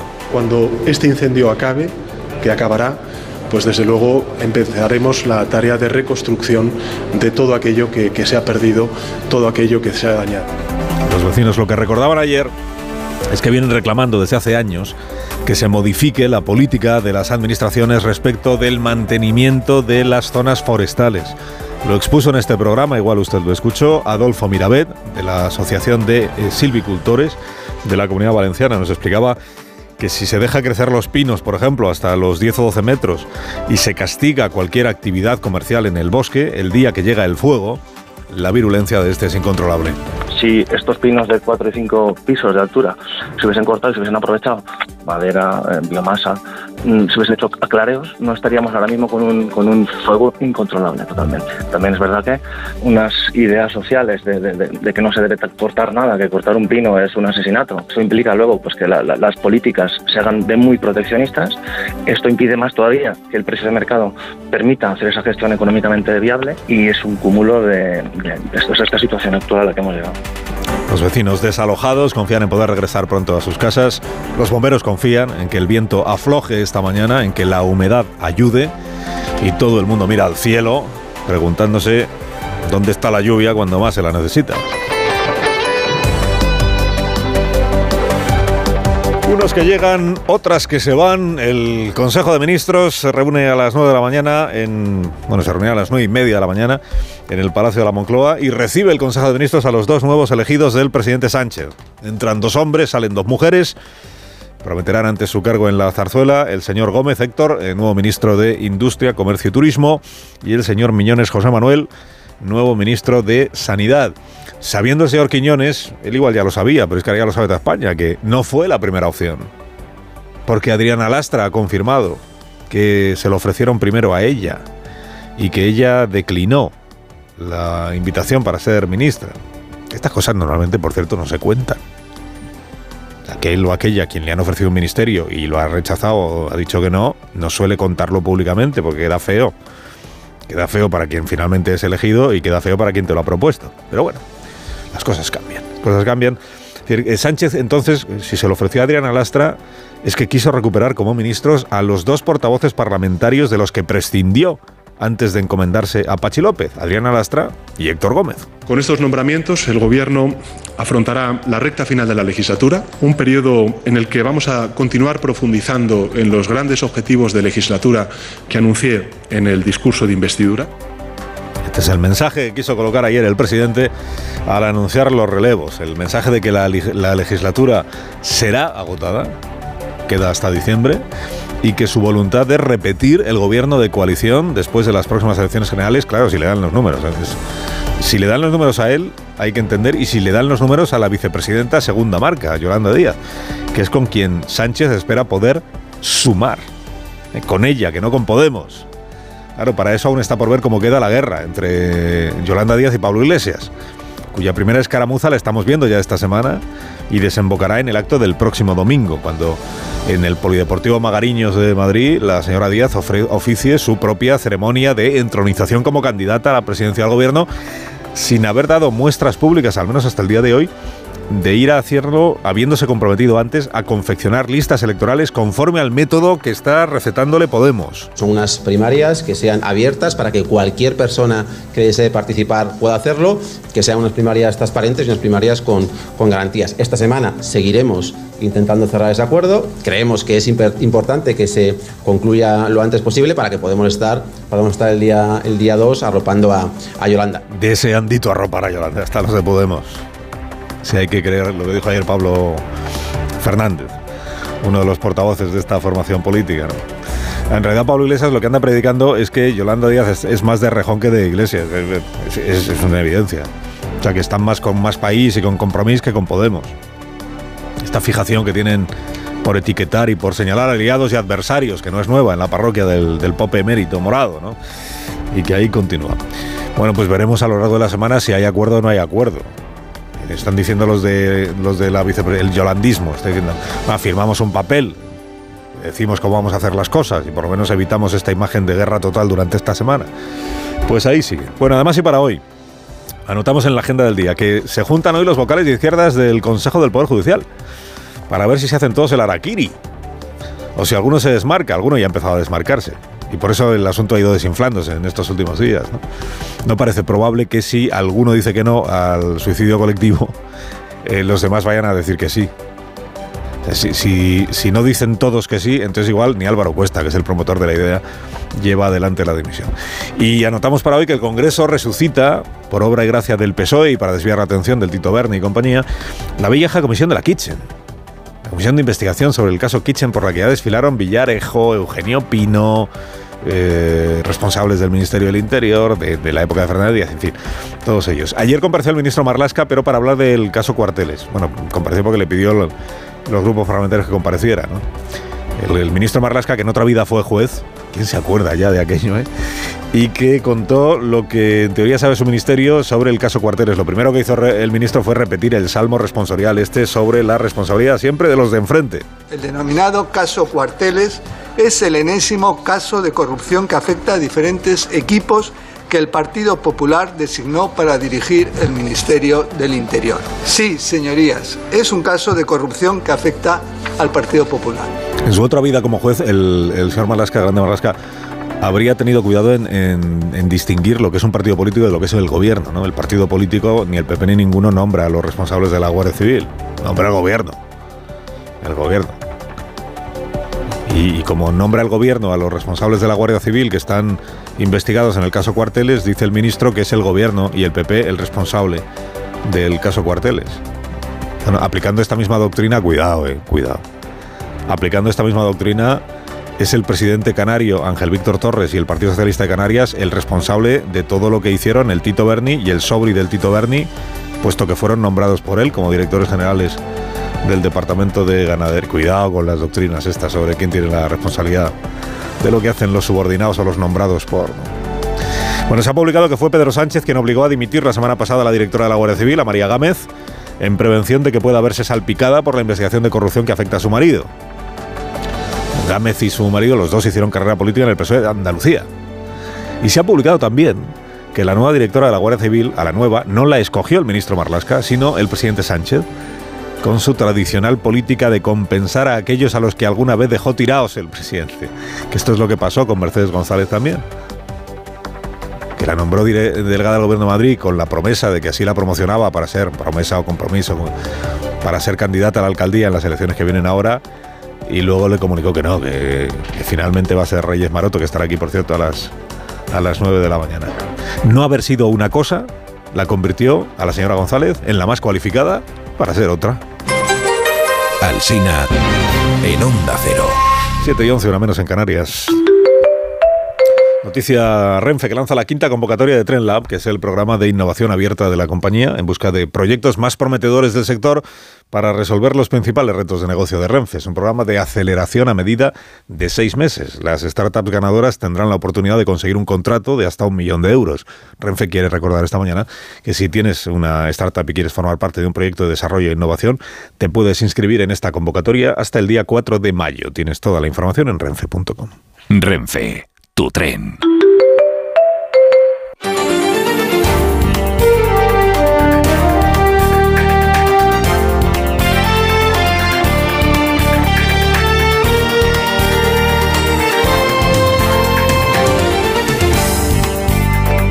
Noticias de esta mañana de martes, la Comisión Europea ha dado el visto bueno a prorrogar la llamada de excepción ibérica hasta que acabe el año. El tope del precio del gas para España y Portugal que expiraba el próximo eh, mes de mayo. El Consejo de Ministros aprueba hoy el decreto con la prórroga del mecanismo que este mes no se ha activado porque el precio se ha mantenido por debajo del tope fijado. La ministra Rivera ha recibido ese aval de Bruselas y hoy asistirá allí a la cumbre de ministros de energía de los 27 que siguen negociando la reforma del mercado energético europeo. El PP avisa de que votará en contra de la reforma de las pensiones si el gobierno no le traslada la información que han pedido y piden recibir hoy como tarde los detalles técnicos. El gobierno alega que el PP tiene el decreto en el BOE y que ya se dio toda la información pertinente ante la Comisión del Pacto de Toledo. El decreto llegará el jueves al Congreso para su convalidación y después se tramitará como proyecto de ley para que los grupos puedan hacer sus aportaciones. El asunto volvió a enfrentar ayer a Feijóo y al ministro Escriba. Y lo ha dicho el amnésico ministro Escriba, que solo hace tres años dijo, leo textualmente, las cotizaciones sociales son relativamente altas. Si los argumentos es rebuscar en las hemerotecas y coger el rábano por las, rábano por las hojas, verá usted que no hay, no hay una pobreza de argumentos extraordinaria. Gobierno de Francia anuncia un dispositivo de seguridad sin precedentes para afrontar las protestas de hoy. Que será la décima jornada contra la reforma de las pensiones en la que los sindicatos quieren demostrar que el pulso en la calle permanece intacto. El diario Le Parisien cuenta hoy que Macron, reunido ayer con su equipo, señaló a la Francia insumisa de Mélenchon como responsable de instigar la violencia en las calles. El ministro del Interior ha avisado de que se espera que hoy lleguen a París más de mil individuos radicales de otros países. Seis personas han muerto en un ataque con arma de fuego en un colegio de Nashville, en Estados Unidos. Un joven de 28 años entró armado con dos rifles y una pistola en la escuela de primaria matando a tres niños y a tres trabajadores. El atacante murió después tras un tiroteo con la policía. El gobernador de Tennessee estudia medidas para evitar estos ataques, pero no contempla prohibir las armas. Sí lo pide Joe Biden, que insta algo al Congreso de mayoría republicana a que actúe ya. Tenemos que hacer más para detener la violencia armada. Está destrozando nuestras comunidades, está desgarrando el alma misma de la nación. Tenemos que hacer más para proteger nuestras escuelas, para que no se conviertan en prisiones. Pido de nuevo al Congreso que prohíba las armas de asalto. El primer ministro de Israel, Netanyahu, retrasa la aplicación de la reforma judicial por las protestas masivas. Quiere dar margen al menos hasta julio para negociar con la oposición cambios en esa polémica reforma que plantea que una mayoría simple del Parlamento pueda anular los fallos del Supremo y que el gobierno tenga más peso para elegir a los jueces. El principal sindicato ha, desconvocado ya la huelga general, mientras que Netanyahu se compromete a volver al diálogo. Tengamos claro que no nos estamos enfrentando entre enemigos, nos estamos enfrentando entre hermanos. Si lo digo aquí y ahora, no podemos permitirnos una guerra civil. Más de uno. Formas sensatas de invertir tu tiempo. Entonces. ¿Invertirlo leyendo su cuento preferido? Sí. ¿Pero tener que esperar para hacerte una resonancia? No. Con Vivaz, el seguro de salud de Grupo Línea Directa Aseguradora, tienes acceso directo a más de 50.000 médicos especialistas, pruebas diagnósticas y más de 1.000 centros y hospitales. Desde solo 17,50 euros al mes sin copago. Porque si en salud no hay tiempo que perder, perderlo en una lista de espera no tiene sentido. Ven directo a vivaz.com o llama al 917-400-400. Consulta condiciones.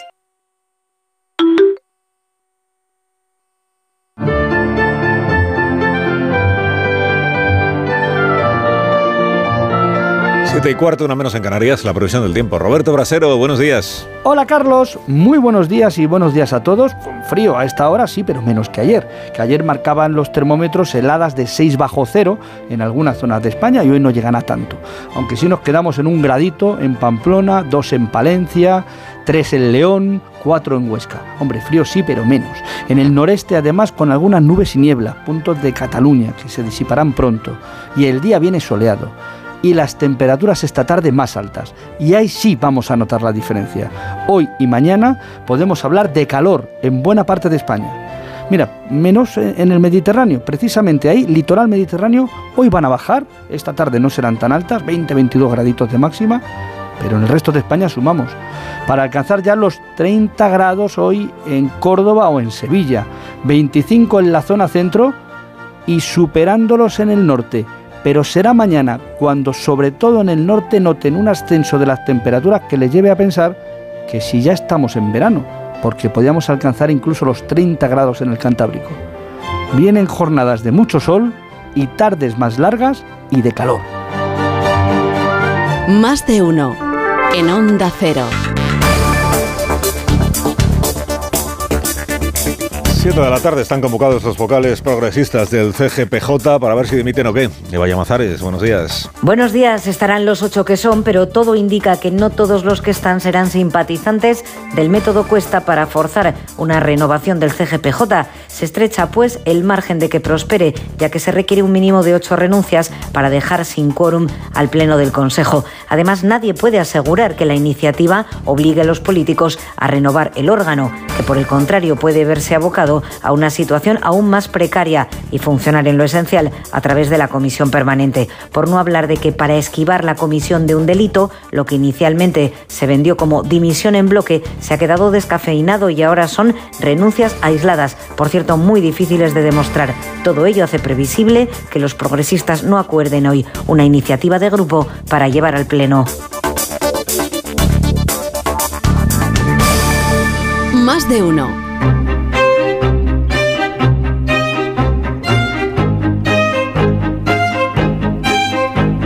18, el primer comentario de cada mañana con la firma de Marta García ayer, la primera de la mañana. Marta, buenos días. Buenos días, Carlos. Es muy interesante lo que está pasando en Utah. Y no me refiero al juicio de Whitney Paltrow por accidente de esquí, aunque esté dando mucho que hablar en redes sociales. Me refiero, de hecho, a lo que va a pasar en las redes sociales. Acaban de aprobar allí una ley que prohibirá a los menores de edad tener redes sociales sin el consentimiento explícito de los padres. Los menores de 18 tampoco podrán usar las redes de noche porque se van a bloquear automáticamente. Y esto incluye TikTok, Facebook, Instagram, YouTube, Twitter. Además, esto me parece lo más delicado de todo, los padres en Utah podrán revisar todas las comunicaciones, fotos y mensajes que sus hijos manden o reciban por redes, también las búsquedas que hagan, hasta los 18 años. Es un poco como si les dejaran, por ley, leer el diario secreto de todos los adolescentes. ¿Y cómo van a garantizar la aplicación de esta ley de control de las redes? Pues para registrarse y para seguir teniendo una cuenta activa, un adulto tendrá que registrar a su hijo con su carnet de conducir o algún documento oficial. Hasta ahora los menores se saltan a la torera las restricciones fingiendo tener más años. También las tecnológicas se lo saltan a la torera porque los algoritmos saben perfectamente cuando un usuario es menor por el uso que hace. Todos hacen la vista gorda hasta ahora. Y los partidarios de esta ley tan restrictiva defienden que ayudará a paliar la crisis de salud mental entre los adolescentes y a proteger a los usuarios más jóvenes del acoso y la explotación sexual, también de la adicción que provocan las redes. Es además la fantasía de muchos padres para poner fin a la discusión de cuándo hay que apagar el móvil en casa. Pero sus detractores advierten de que una ley así puede aislar a los jóvenes de buena parte de Internet. No respeta su privacidad e impide que los que tengan problemas en casa puedan buscar ayuda, amigos o refugio y acabe aislándolos más frena su socialización y su creatividad. En vez de prohibir sin más, a lo mejor podrían exigirle a las tecnológicas que hagan cambios para que las redes sean más seguras, pero para todos. Moraleja, Marta. Algo hay que hacer para que las redes sean más seguras para los menores, pero a ver si prohibir su uso puede traer cosas peores. Son las 7 y 20 minutos, 6 y 20 en Canarias, la sintonía de Onda Cero.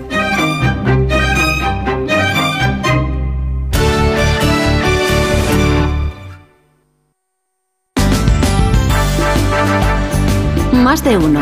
Onda Cero, Comunidad de Madrid. Óscar Plaza. Buenos días. El hasta ahora secretario general de la presidencia del gobierno, Francisco Martín, va a ser nombrado hoy delegado del gobierno en Madrid en sustitución de Mercedes González, que a partir de ahora va a ejercer como directora general de la Guardia Civil.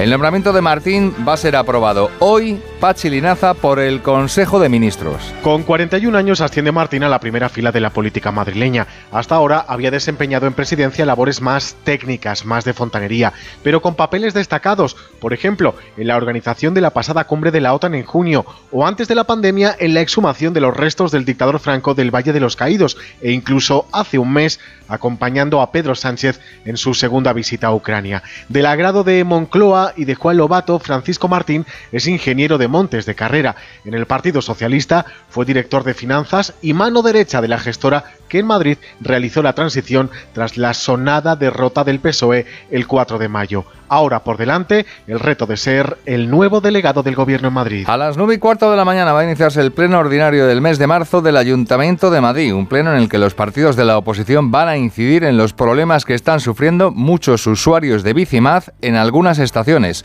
Cuca Sánchez es concejal de Más Madrid. Almeida ha reventado el sistema público de alquiler de bicis, que hay expertos que nos dicen que va a ser necesario cerrar Bicimaz durante un tiempo para poder ordenar y que el servicio pueda volver a funcionar de buena manera. 7 y 21 minutos toca repasar ahora con Ama Seguros la información del tráfico. Si eres familiar de un profesional sanitario, disfruta también de las ventajas de Ama. Ama, seguros para profesionales sanitarios y familiares. Infórmate en amaseguros.com o en el 911 75 40 37.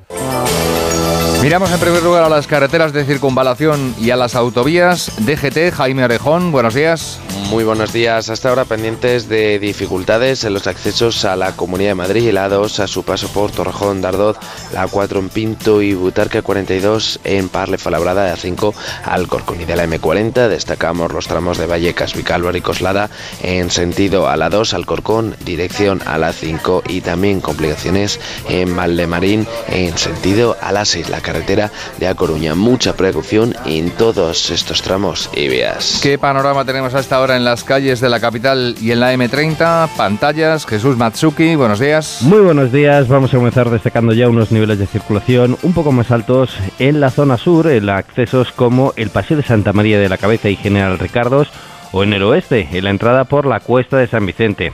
A destacar también el arco sureste de la M30 entre Méndez Álvaro y el entorno de O'Donnell.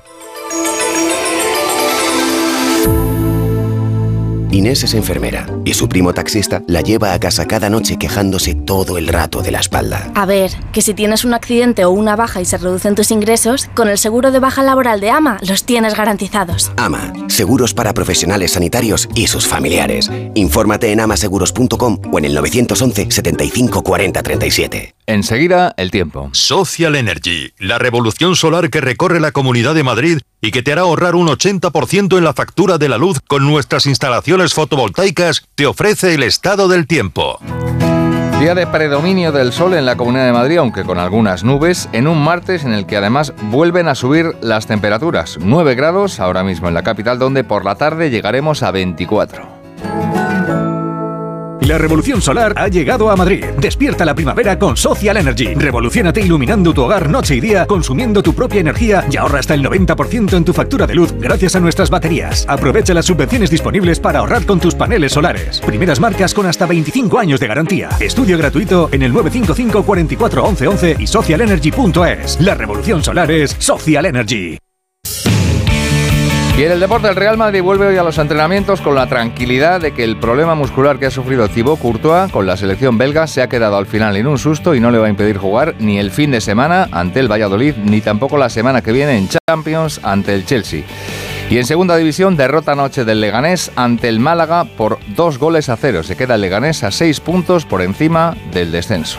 Bueno, pues en breve le damos el alta y a casa a descansar. Y no me puedo quedar, doctora. Pero si está usted como una rosa. Es que aquí dentro se está tan a gustito. Las ventanas del hospital son afán decor, ¿no? Con afán decor, ni frío, ni calor, ni ruido. El descanso que necesitas gracias a las ventanas afán decor. Con triple acristalamiento Climalit de Cristalerías Narváez. ¿Dónde me dijiste que ibas de vacaciones? Te veo más joven, con unos ojos y una mirada que dan envidia. He ido a Clínica Barragán y me han hecho una blefaroplastia. A ver, cuéntame eso. Con láser o cirugía según el caso y en unos pocos minutos. Lo recomiendo. Llama 91300-2355. Clínica Barragán 91300-2355. En Hyundai hemos cumplido 30 años y para celebrarlo contigo hemos lanzado la edición especial i30N Line 30 aniversario, con toda la deportividad que buscas a un precio increíble. Disfruta de estos 30 años juntos y hazte notar con tu i30N Line 30 aniversario. Hola, soy Andrés y busco casa para mi hermana y para mí. Una casa que tenga vistas a un futuro mejor. Muchos niños y niñas están buscando una familia que les acoja. Entra en casaconfamilia.com y ayúdales con aldeas infantiles. Campaña financiada por la Unión Europea Next Generation. Plan de recuperación. Gobierno de España. La presidenta de la Comunidad de Madrid, Isabel Díaz Ayuso, ha avanzado que el Gobierno regional está trabajando ya para encontrar un pabellón intermedio con capacidad para 3.000 personas con el fin de albergar más competiciones deportivas. Ayuso tomó parte en la tarde-noche de ayer en la Gala Regional del Deporte, en la que reconoció los logros de más de 1.400 deportistas de 52 federaciones madrileñas. Una fiesta que algunos de vosotros recordaréis dentro de pocos años cuando subáis al podio en unos Juegos Olímpicos y escuchéis el himno nacional de España representándonos a todos. Además, la ciudad de Madrid se va a promocionar en Asia con un plan turístico, un plan específico de 4 millones de euros. Lo ha avanzado el alcalde de la capital, José Luis Martínez Almeida. Vamos a lanzar un plan específico, un plan Asia con una dotación de hasta 4 millones de euros que lo que nos va a permitir es incrementar la promoción de Madrid fundamentalmente en el ámbito de lo que es China, de lo que es Japón y de lo que es Corea, un turismo que tiene como media 7 días de estancia en una ciudad y que por tanto para Madrid es un turismo especialmente atractivo. Son las 7 y 27 minutos. Las dos obras inmortales de Mozart, Requiem y la Sinfonía número 40 con la Orquesta Sinfónica y Coro Estatales Ucranianos. 5 de abril, Auditorio Nacional de Música. Entradas en nkprodarte.com o elcorteingles.es barra entradas. ¿Te has planteado cuánto ahorrarías eligiendo las impresoras adecuadas para tu negocio? En Brother analizamos tus necesidades reales de impresión y te proponemos la solución más eficiente, productiva y sobre todo rentable para tu empresa. Espacio de trabajo by Brother. Descúbrelo en brother.es. Big Mat Silvium Cosnada. Ventanas de PVC. Big Mat Silviu. Big Mat Silvium Cosnada. Ventanas de PVC Big Mat Silviu. Materiales de construcción. Silviumateriales.com. Big Mat Silvium Cosnada y Torrejón. Unos garbanzos con espinacas hechos con legumbres, don Pedro, son mucho más que unos garbanzos con espinacas. Es nuestra manera de devolver a la sociedad lo que la tierra y nuestros agricultores nos ofrecen. En Legumbres Don Pedro estamos orgullosos de poner en tu mesa un superalimento muy nuestro. Legumbres Don Pedro, agradecidos con nuestra tierra. ¿Tu casa huele a humedad o le salen manchas? El moho puede provocar problemas respiratorios y también daña tu vivienda. Ponle fin y llama a Novanor, tu especialista en humedades. Solicita hoy mismo tu diagnóstico gratuito en el 919-770260 o en novanor.es. Novanor. Que buscas lo mejor. Díaz Pérez Yolanda. Sí. Abascal Conde Santiago. Sí. Núñez Feijó Alberto. Sí. Sánchez Castejón Pedro. Sí. ¿Te imaginas un país donde todos los políticos se ponen de acuerdo? Sucedió en España. Descúbrelo en Puy du Fou a partir del 1 de abril. El Ayuntamiento de Madrid y los empresarios del ocio nocturno han firmado un convenio para luchar contra la violencia de género en el ocio nocturno. Se va a formar específicamente a los trabajadores de estos locales con un mensaje claro, tolerancia cero con este tipo de conductas. Pepe Aniarte es el delegado de Igualdad del Ayuntamiento píldoras formativas que se va a dar a los profesionales del ocio nocturno para que sepan cómo aplicarlo, o sea, para que sepan cómo detectar eh, rápidamente esas situaciones y cómo actuar de forma rápida cuando se den. Y un trabajador de 37 años falleció ayer por la tarde tras caer desde un andamio de unos 6 metros de altura en el Paseo Pontones, en el distrito de Arganzuela. Esto es Onda Cero, siguen en más de uno, siguen con Alsina.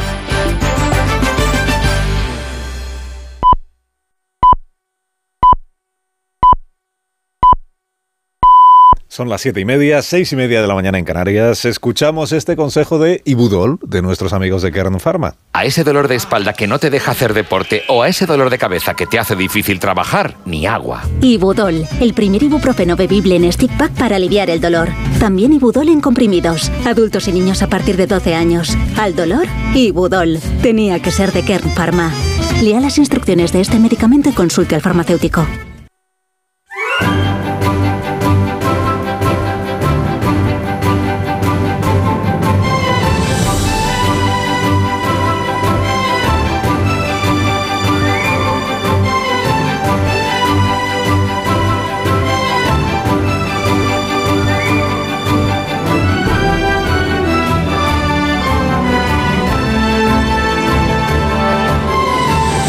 Seguimos, estrenando la mañana del martes 28 de marzo del 23, que trae esta previsión de temperaturas máximas para el día de hoy. La más alta de la jornada la vamos a disfrutar en Sevilla y será de 30 grados. En Bilbao esperamos 28, también esperamos 28 en Córdoba y en Badajoz. Máxima de 26 grados para hoy en Tenerife, también en Toledo, en Jaén, en Ciudad Real, en Málaga, ciudad que queremos mucho en este programa, 26. Esperamos de máxima para hoy. En Madrid llegaremos a los 24, igual que en Cuenca, en Cádiz, en Oviedo, igual que en Teruel, igual que en Logroño, en Valladolid también 24. 24 va a ser la temperatura más repetida de este día. 22 esperamos en Pamplona y en Soria, también en Santander, Ávila y Burgos, 22 grados. Valencia serán 20, como en Huesca, como en Alicante, en Palma. Y la más cortita del día la esperamos en Barcelona y en Tarragona. Va a ser de 18 grados a eso de la hora de comer. Y de la mano de CaixaBank y en medio minuto, pues les recuerdo algunas de las cuestiones que venimos contando desde que empezó este programa. Desde que lo, más preocupante de cuanto sigue sucediendo en, en España es el incendio de Castellón, porque todavía no han podido decir los profesionales de la extinción de incendios, ya lo tenemos controlado, ya lo tenemos estabilizado, ya solo queda que se termine de extinguir. Estamos ya en el, en el... Empezó el jueves este incendio, acuérdese. Y ayer ya llegó a la, a la Sierra de Espadán y ya tuvieron que ser desalojados nuevos pueblos, nuevos vecinos de estas localidades. Bueno, a las 8 de la mañana está previsto que vuelvan a actuar los medios aéreos, una vez que haya eh, amanecido, después de que eh, 500 efectivos, 50 camiones de extinción hayan aprovechado la noche para hacer frente a las llamas en lo que han podido. ¿no? Y en la confianza con la que volvemos a empezar este día, tal como lo hacíamos ayer, en la confianza de que el viento afloje, de que el viento ayude, de que la humedad también ponga algo de su parte, de que las temperaturas no sean muy altas. Bien, ya si, ya si lloviera, pues, pues sería lo mejor que podría pasar, pero no está previsto que eso suceda.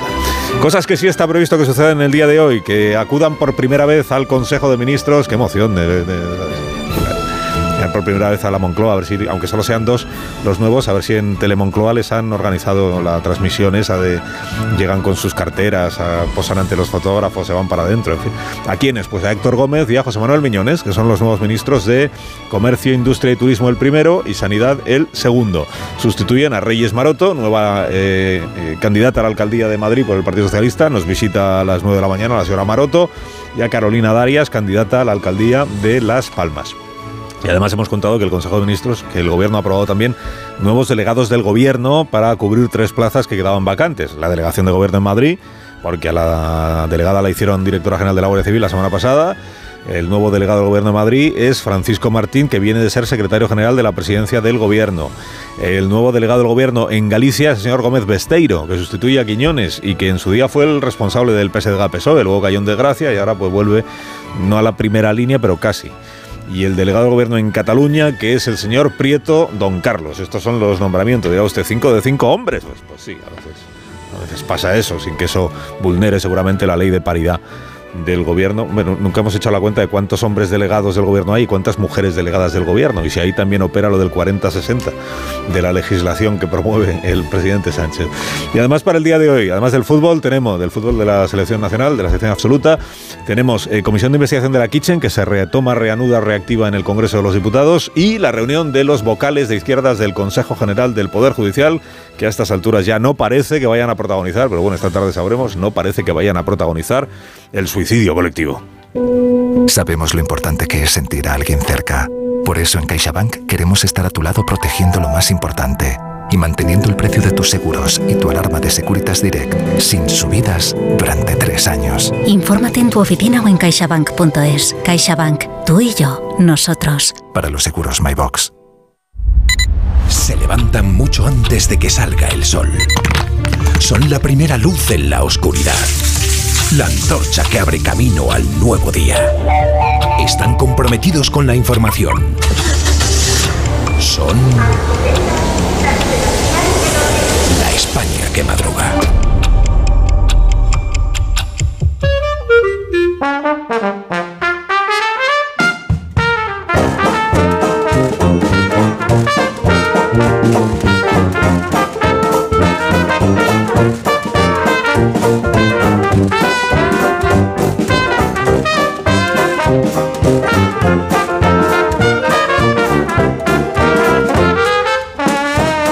Hoy en la España que madruga nos acompaña el profesor Rodríguez Brown. Buenos días, Carlos. Buenos días, a pesar del gobierno. Recibimos también la visita de Daniel Ramírez García Mina, el nuevo. Buenos días, Dani. Yo he desayunado torrijas. Muy bien, hemos invitado a, Rosa Belmonte. Buenos días, Rosa. Buenos días, que Rubén está en Murcia. ¿Ah, sí? Ha cambiado Portugal por Murcia. Félix José Casillas, buenos días. Buenos días, viendo ayer a Rubén como tenía el meñique, no sé si podría tocar el cajón, ¿no? Yo creo que no. Yo creo que no. Creo que no, no es cajón. No podría. Eso es cosa de Reyes. Sí, Eso. De Reyes. Amón Rubén, Murcia, buenos días. Por alusiones, estoy aquí en los estudios de Murcia, he atravesado la ciudad de, entre, de noche y casi de día y he de decir que la catedral estaba abierta, el clero que madruga aquí en Murcia. Ole, muy bien, muy bien. Vía Crucis. Es bonito, sí. ¿Es por Semana Santa o las vísperas? No, no sabemos. No ¿Ha sabemos. entrado, amor, o no? ¿Ha entrado dentro o no? Habrá Vía Crucis. Ha, ha entrado y se ha quedado, o sea, ha pasado la noche. Estamos en directo desde la... Ha pasado la noche desde en la catedral. En la catedral, qué, qué bonita. Perdón. Bueno, un minuto. Un minuto y hablamos ya de cosas. Vale, vale. La España que madruga. Donde el Sina. Acciona, patrocinador principal del Acciona Open de España de Golf, plantó la semana pasada 750 árboles en los terrenos de la Federación Madrileña de Golf como parte de su compromiso de generar un impacto medioambiental positivo y permanente en la ciudad de Madrid.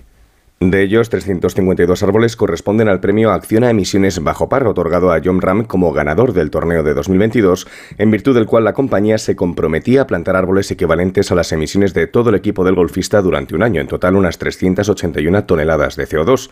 El resto, 397 árboles, son una contribución neta de la compañía a la regeneración medioambiental de la ciudad.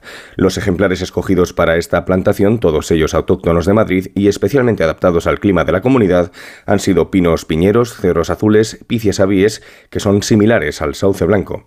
El compromiso de Acciona con la sostenibilidad en el mundo del deporte la resume don Joaquín Mollinedo, director de Relaciones Institucionales, Comunicación y Marca de Acciona. Con esta iniciativa queremos demostrar que el deporte puede y debe ser sostenible. Pero nuestro objetivo no es ya que un evento o una competición deportiva sea neutra en emisiones, cosa que damos por supuesta en cualquier actividad de acciona, sino que pretendemos que su impacto neto sea positivo y que contribuya a regenerar el entorno.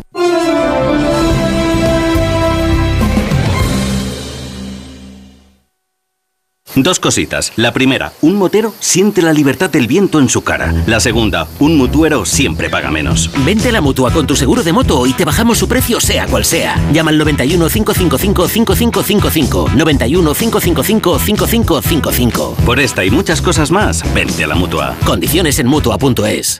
Lo mejor de tu segunda casa es tener la mejor fibra para presumir en las reuniones de las palmeras de tu jardín. O elegir una serie para hacer ultramaratón con palomitas. Si las segundas casas son para disfrutar, la fibra de Movistar debería estar en todas. Contrata Internet Segunda Residencia por 16 euros al mes y sin permanencia. Consulta condiciones en 1004movistar.es y tiendas Movistar.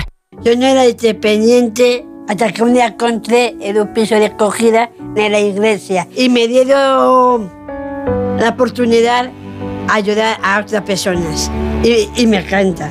Por Ángela, por ti, por tantos. Marca la X de la iglesia en tu declaración de la renta. Por tantos.es. ¿Sabes que hemos contratado una cuidadora para mi madre? La mía también necesitaría una, pero nos dirá que no. Pues la mía no quería y ahora está encantada. Cuideo. Cuidados de calidad. 29. Tus nuevas gafas graduadas de Sol Optical. Estrena gafas por solo 29 euros. Infórmate en soloptical.com. Si tienes tu casita en la playa, es lógico y normal que te preocupe algo así. Llegar allí es un relax, pero antes de llegar pienso, ¿y si en estos meses sin venir ha entrado alguien en casa y no me he enterado? Pues con Securitas Direct tienes la mejor solución, porque con su alarma antiocupación, la policía tendría pruebas de que han entrado en tu casa y podrían actuar para desalojarlos cuanto antes. Porque tú sabes lo que te preocupa y ellos saben cómo solucionarlo. Llama ahora al 900-272-272 o entra en securitasdirect.es. Vuelve Brindis Solidario de Bodegas Protos. Buscamos el mejor proyecto social de España. Infórmate en brindisolidarioprotos.com. ¿Tú sabes quién debe hacerse cargo de las averías en tu casa de alquiler? Yo tampoco. Por eso soy de Legalitas, porque cuento con expertos que me ayudan a solucionar los temas que yo no controlo. Por solo 25 euros al mes puedo contactar con ellos todas las veces que quiera. Hazte ya de legalitas. Y por ser oyente de Onda Cero, y solo si contratas en el 900 100 661, ahórrate un mes el primer año. Legalitas. Y sigue con tu vida. Dicen que detrás de un gran bote del Eurojackpot hay un gran millonario. Esto, ¿y detrás de un gran millonario? Pues que va a haber un... Ahora Eurojackpot, el mega sorteo europeo de la 11, es más millonario que nunca. Este martes, por solo 2 euros, bote de 73 millones.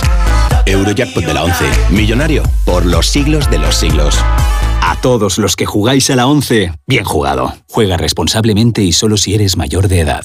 Más de uno en Onda Cero. Donde el Sina.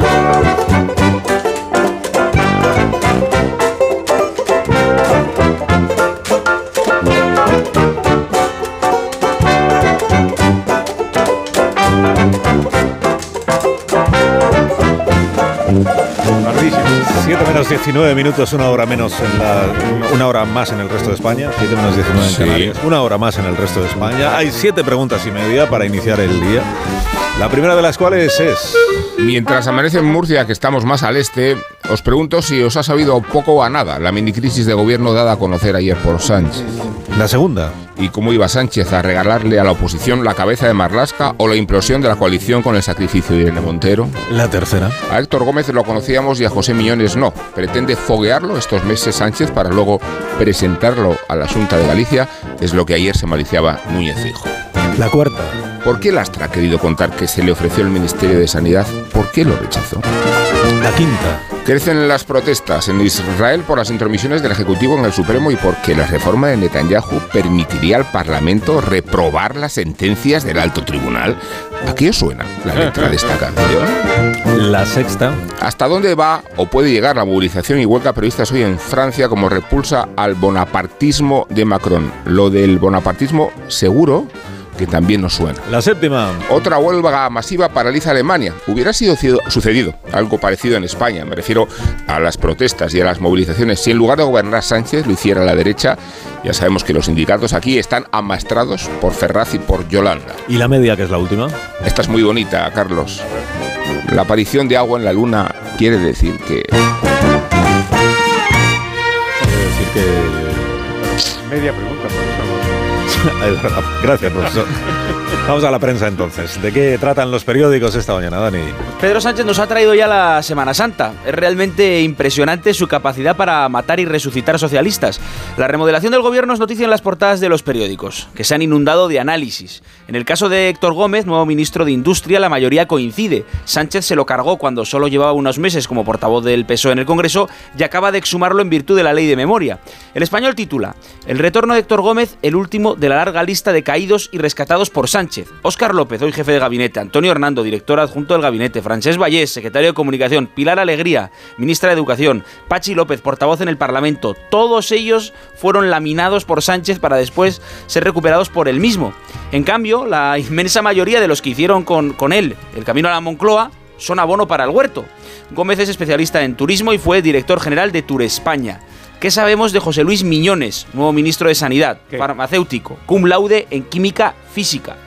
Está intentando escribir una novela, pero no le sale. La razón lo describe como un sanchista fiel y asegura que saltará del gobierno a la candidatura del PSOE en su tierra, Galicia, dentro de un año. Os ruego que, que, defendáis a Miñones con todo lo que esté en vuestra mano, porque les voy a dar un dato que diría Yolanda Díaz. Lo encuentro en el país. Antes de Miñones, Sánchez le ofreció la cartera de sanidad a Adriana Lastra, que la declinó por motivos personales. Dejadme parar un segundo que me santigüe. si a ustedes les pasa como a mí, que no les da tiempo a aprenderse el nombre de los ministros, es normal. Fijaos en estos datos que publica hoy El Mundo. Sánchez ha nombrado 42 ministros en 4 años y 10 meses. Solo se mantienen en el cargo 980 días, la cifra más baja de la historia de la democracia. A modo de conclusión, la vanguardia destaca el rasgo que comparten Gómez y Miñones. Son disciplinadísimos hombres de partido. Sánchez no busca el efectismo que caracterizó su primer gobierno, quiere continuidad y pocos riesgos de revueltas internas. A la oposición, como es lógico, todo esto le parece mal. Veo en ABC que Feijó deseaba una remodelación más amplia, lo suficientemente amplia como para quitar a Irene Montero. Por el español sabemos esta mañana que la Comisión Europea pide al CGPJ que le informe de los ataques de Irene Montero a los jueces debido a la ley del solo sí es sí. Los necesita, dicen, para el informe sobre el Estado de Derecho que publicará en julio. Los de la comisión son bastante vagos, basta con que pongan en Google Irene Montero jueces y le den al play. Bueno, encuesta hoy también, esta vez sobre el Ayuntamiento de Madrid. ¿Le salen a Almeida los números o no le salen? Público y el Confidencial un sondeo efectivamente sobre el consistorio madrileño que titula así: Almeida podrá gobernar en solitario y Villacís sostiene a Ciudadanos en Madrid capital.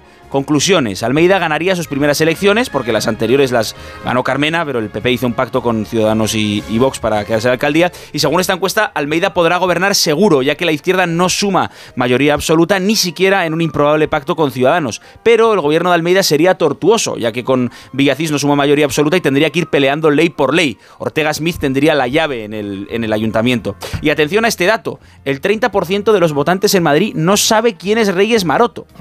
Y hablando de Reyes. Vamos ahora con Felipe VI. Qué transición, ¿eh, profesor? Eh, ¡Viva la transición! Qué grande Iván el Hay una fotografía que aparece esta mañana tanto en la portada del Mundo como en la del País. Aparece el monarca tocando el cajón en un concierto callejero en Cádiz con motivo de la inauguración del Congreso Internacional de la Lengua Española.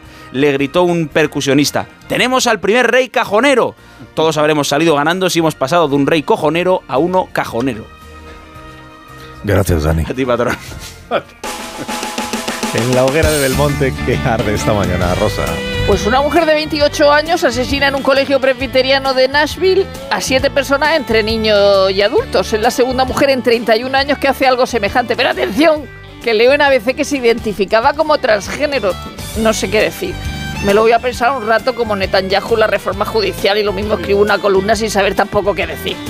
Pero espera, que en Alcobendas se presentó una mujer armada en un partido de fútbol de niños de 6 años. Cuando sacó un revólver, los padres la redujeron que ya la tenían fichada porque iba vestida raro. Una francesa de 62 años que llevaba otro revólver cargado, bengala y gas pimienta fue ingresada en la unidad de psiquiatría, Leona En el mundo, dijiste, amastes, la neolengua del populismo mexicano. Por lo Sí. visto, allá en Cádiz les llegó de México que AMLO hace uso político de la lengua y refuta la idea de una norma panhispánica culta que sea referente. Pero espérate, que en la vanguardia leo que Luis García Montero ha defendido como filólogo el si me queréis irse de Lola Flores como forma de hablar de Andalucía Occidental. La cajoneada real. Qué, suerte que la reina llevara vestido y no pantalones en Cádiz. ¡Tenemos dos cajones libres! Se gritaron cuando llegaron los reyes. Con las piernas juntas frente al despatarramiento general estaba doña Leticia. Sí, vale, yo me siento, pero como una señora, como una reina, vaya. Los chinos hallan en la luna una reserva de agua de 270.000 toneladas. Agua en perlas con origen en el viento solar. Qué lindo. Ojalá un trasvase luna segura. Sí, claro. Valentín Puig saca nuevo libro, Casa Dividida, un dietario de, mi, de 2022, lo leo en ABC, con retratos morales o etopeyas, que es la descripción del carácter, las acciones y las costumbres de una persona. De Sánchez, y esto es lo más suave, le favorece no tener la manía de la verdad. De Putin, de Putin, el rostro de joven besugo que tenía fue perfilándose como un esturión y ahora abotargado y con ojos más hendidos se aproxima al flote líquido de una medusa letal. Y de la Nobel de Literatura Annie Ernaux, viste de prosa dudosa sus conversaciones con el psiquiatra. Me compro el libro ya. Ahora el despertar liberal de Carlos Rodríguez Brown con estas noticias de empresa. Hoy, profesor. Ya mismo expansión, castigo fiscal a los inversores en cripto. Para eso algunos son buenos, para perseguir a los inversores. Bueno, la otra cara de la moneda, mira, ahorro medio de 300 euros en el IRPF con las rebajas de Ayuso. ¡Ole! El asesor de fondos, Glass Lewis, apoya el traslado de Ferrovial, cosa que me parece muy bien. Las caídas del Silicon Valley Bank y Credit Suisse golpean a la banca de inversión. El valor de Twitter cae a 18.500 millones en la era de Musk. Sobre esto mismo Alba habla la columna de Excel Financial Times. Y Fernández Vara declara, nuestro modelo está basado en la inversión privada. Ahí tenéis una clave, van a querer separarse de los, de los más radicales enemigos de las empresas. Cinco días, los acreedores de Celsa buscan una solución española para el rescate, usurpa el terreno de Félix, Florentino Pérez renuncia a 1,5 millones de su variable. El economista, buena noticia, Amazon España ignora la ola de despidos y va a crear 5.000 empleos. Y la Unión Europea suma 2 millones de parados y subempleados al dato de Yolanda Díaz. Este debe ser el famoso sumar. Vamos a la prensa económica internacional que nos cuenta Financial Times por los problemas en China, claro, con la iniciativa esta de, de la nueva ruta de la seda. Bastante rescate y compañía. Bueno, terminamos. Wall Street Journal, un editorial hablando de rescate sobre el rescate de Silicon Valley Bank. Dice que el fondo de garantía debería, debería ser un regulador apolítico. Y aquí lo que ha habido es mucha intervención política y no es el camino correcto cuando hay un pánico banca. La viñeta económica de hoy, ¿cuál es, profesor? Buenísima, Puebla en ABC. Un fabricante enseña una máquina de las que emiten cortinas de humo y dice, yo no tengo ninguna queja del apoyo del gobierno a mi sector.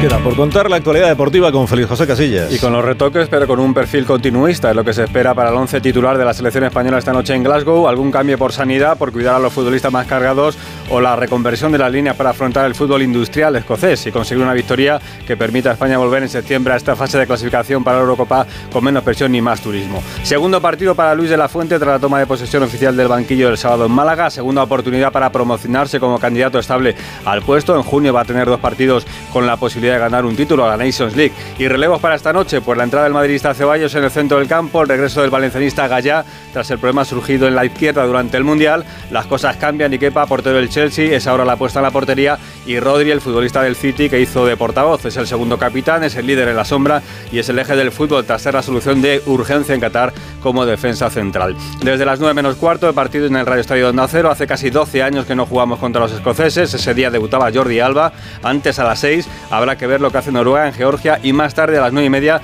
el amistoso que va a llenar el Metropolitano Marruecos-Perú con dos incidentes previos. Un empleado del hotel donde se alojaba Marruecos ha sido detenido por mensajes racistas hacia el combinado marroquí y el capitán de la selección peruana, Pedro Galese, que ya ha sido puesto en libertad hace tres horas, tuvo anoche un incidente con los policías que custodiaban el hotel donde se alojaban los futbolistas peruanos. En el caso Negreira, Jan Laporta se pasa las cartas. Será por esta vía por la que el presidente del Barça va a dar explicaciones a los socios, a los patrocinadores y a las instituciones. Publica ABC que en las facturas de junio del 13 y de diciembre del 14, Negreira doblaba la cantidad a recibir, coincidiendo curiosamente con las pagas extras de los trabajadores del Barça. Y cuenta marca que entre los consejos que Negreira vendía al conjunto azulgrana estaba que el club mandara siempre algún representante a los homenajes de despedida a los árbitros de primera que acababan su carrera. El que no va a poder tocar el cajón será Mar Márquez, operado del pulgar tras la caída en Portugal. No va a estar para pilotar el fin de semana en Argentina. Y pulgar para arriba, eso esperamos para Carlos Alcaraz, que esta noche va a jugar en Miami contra el neo Jerseita, es de New Jersey, Tommy Paul.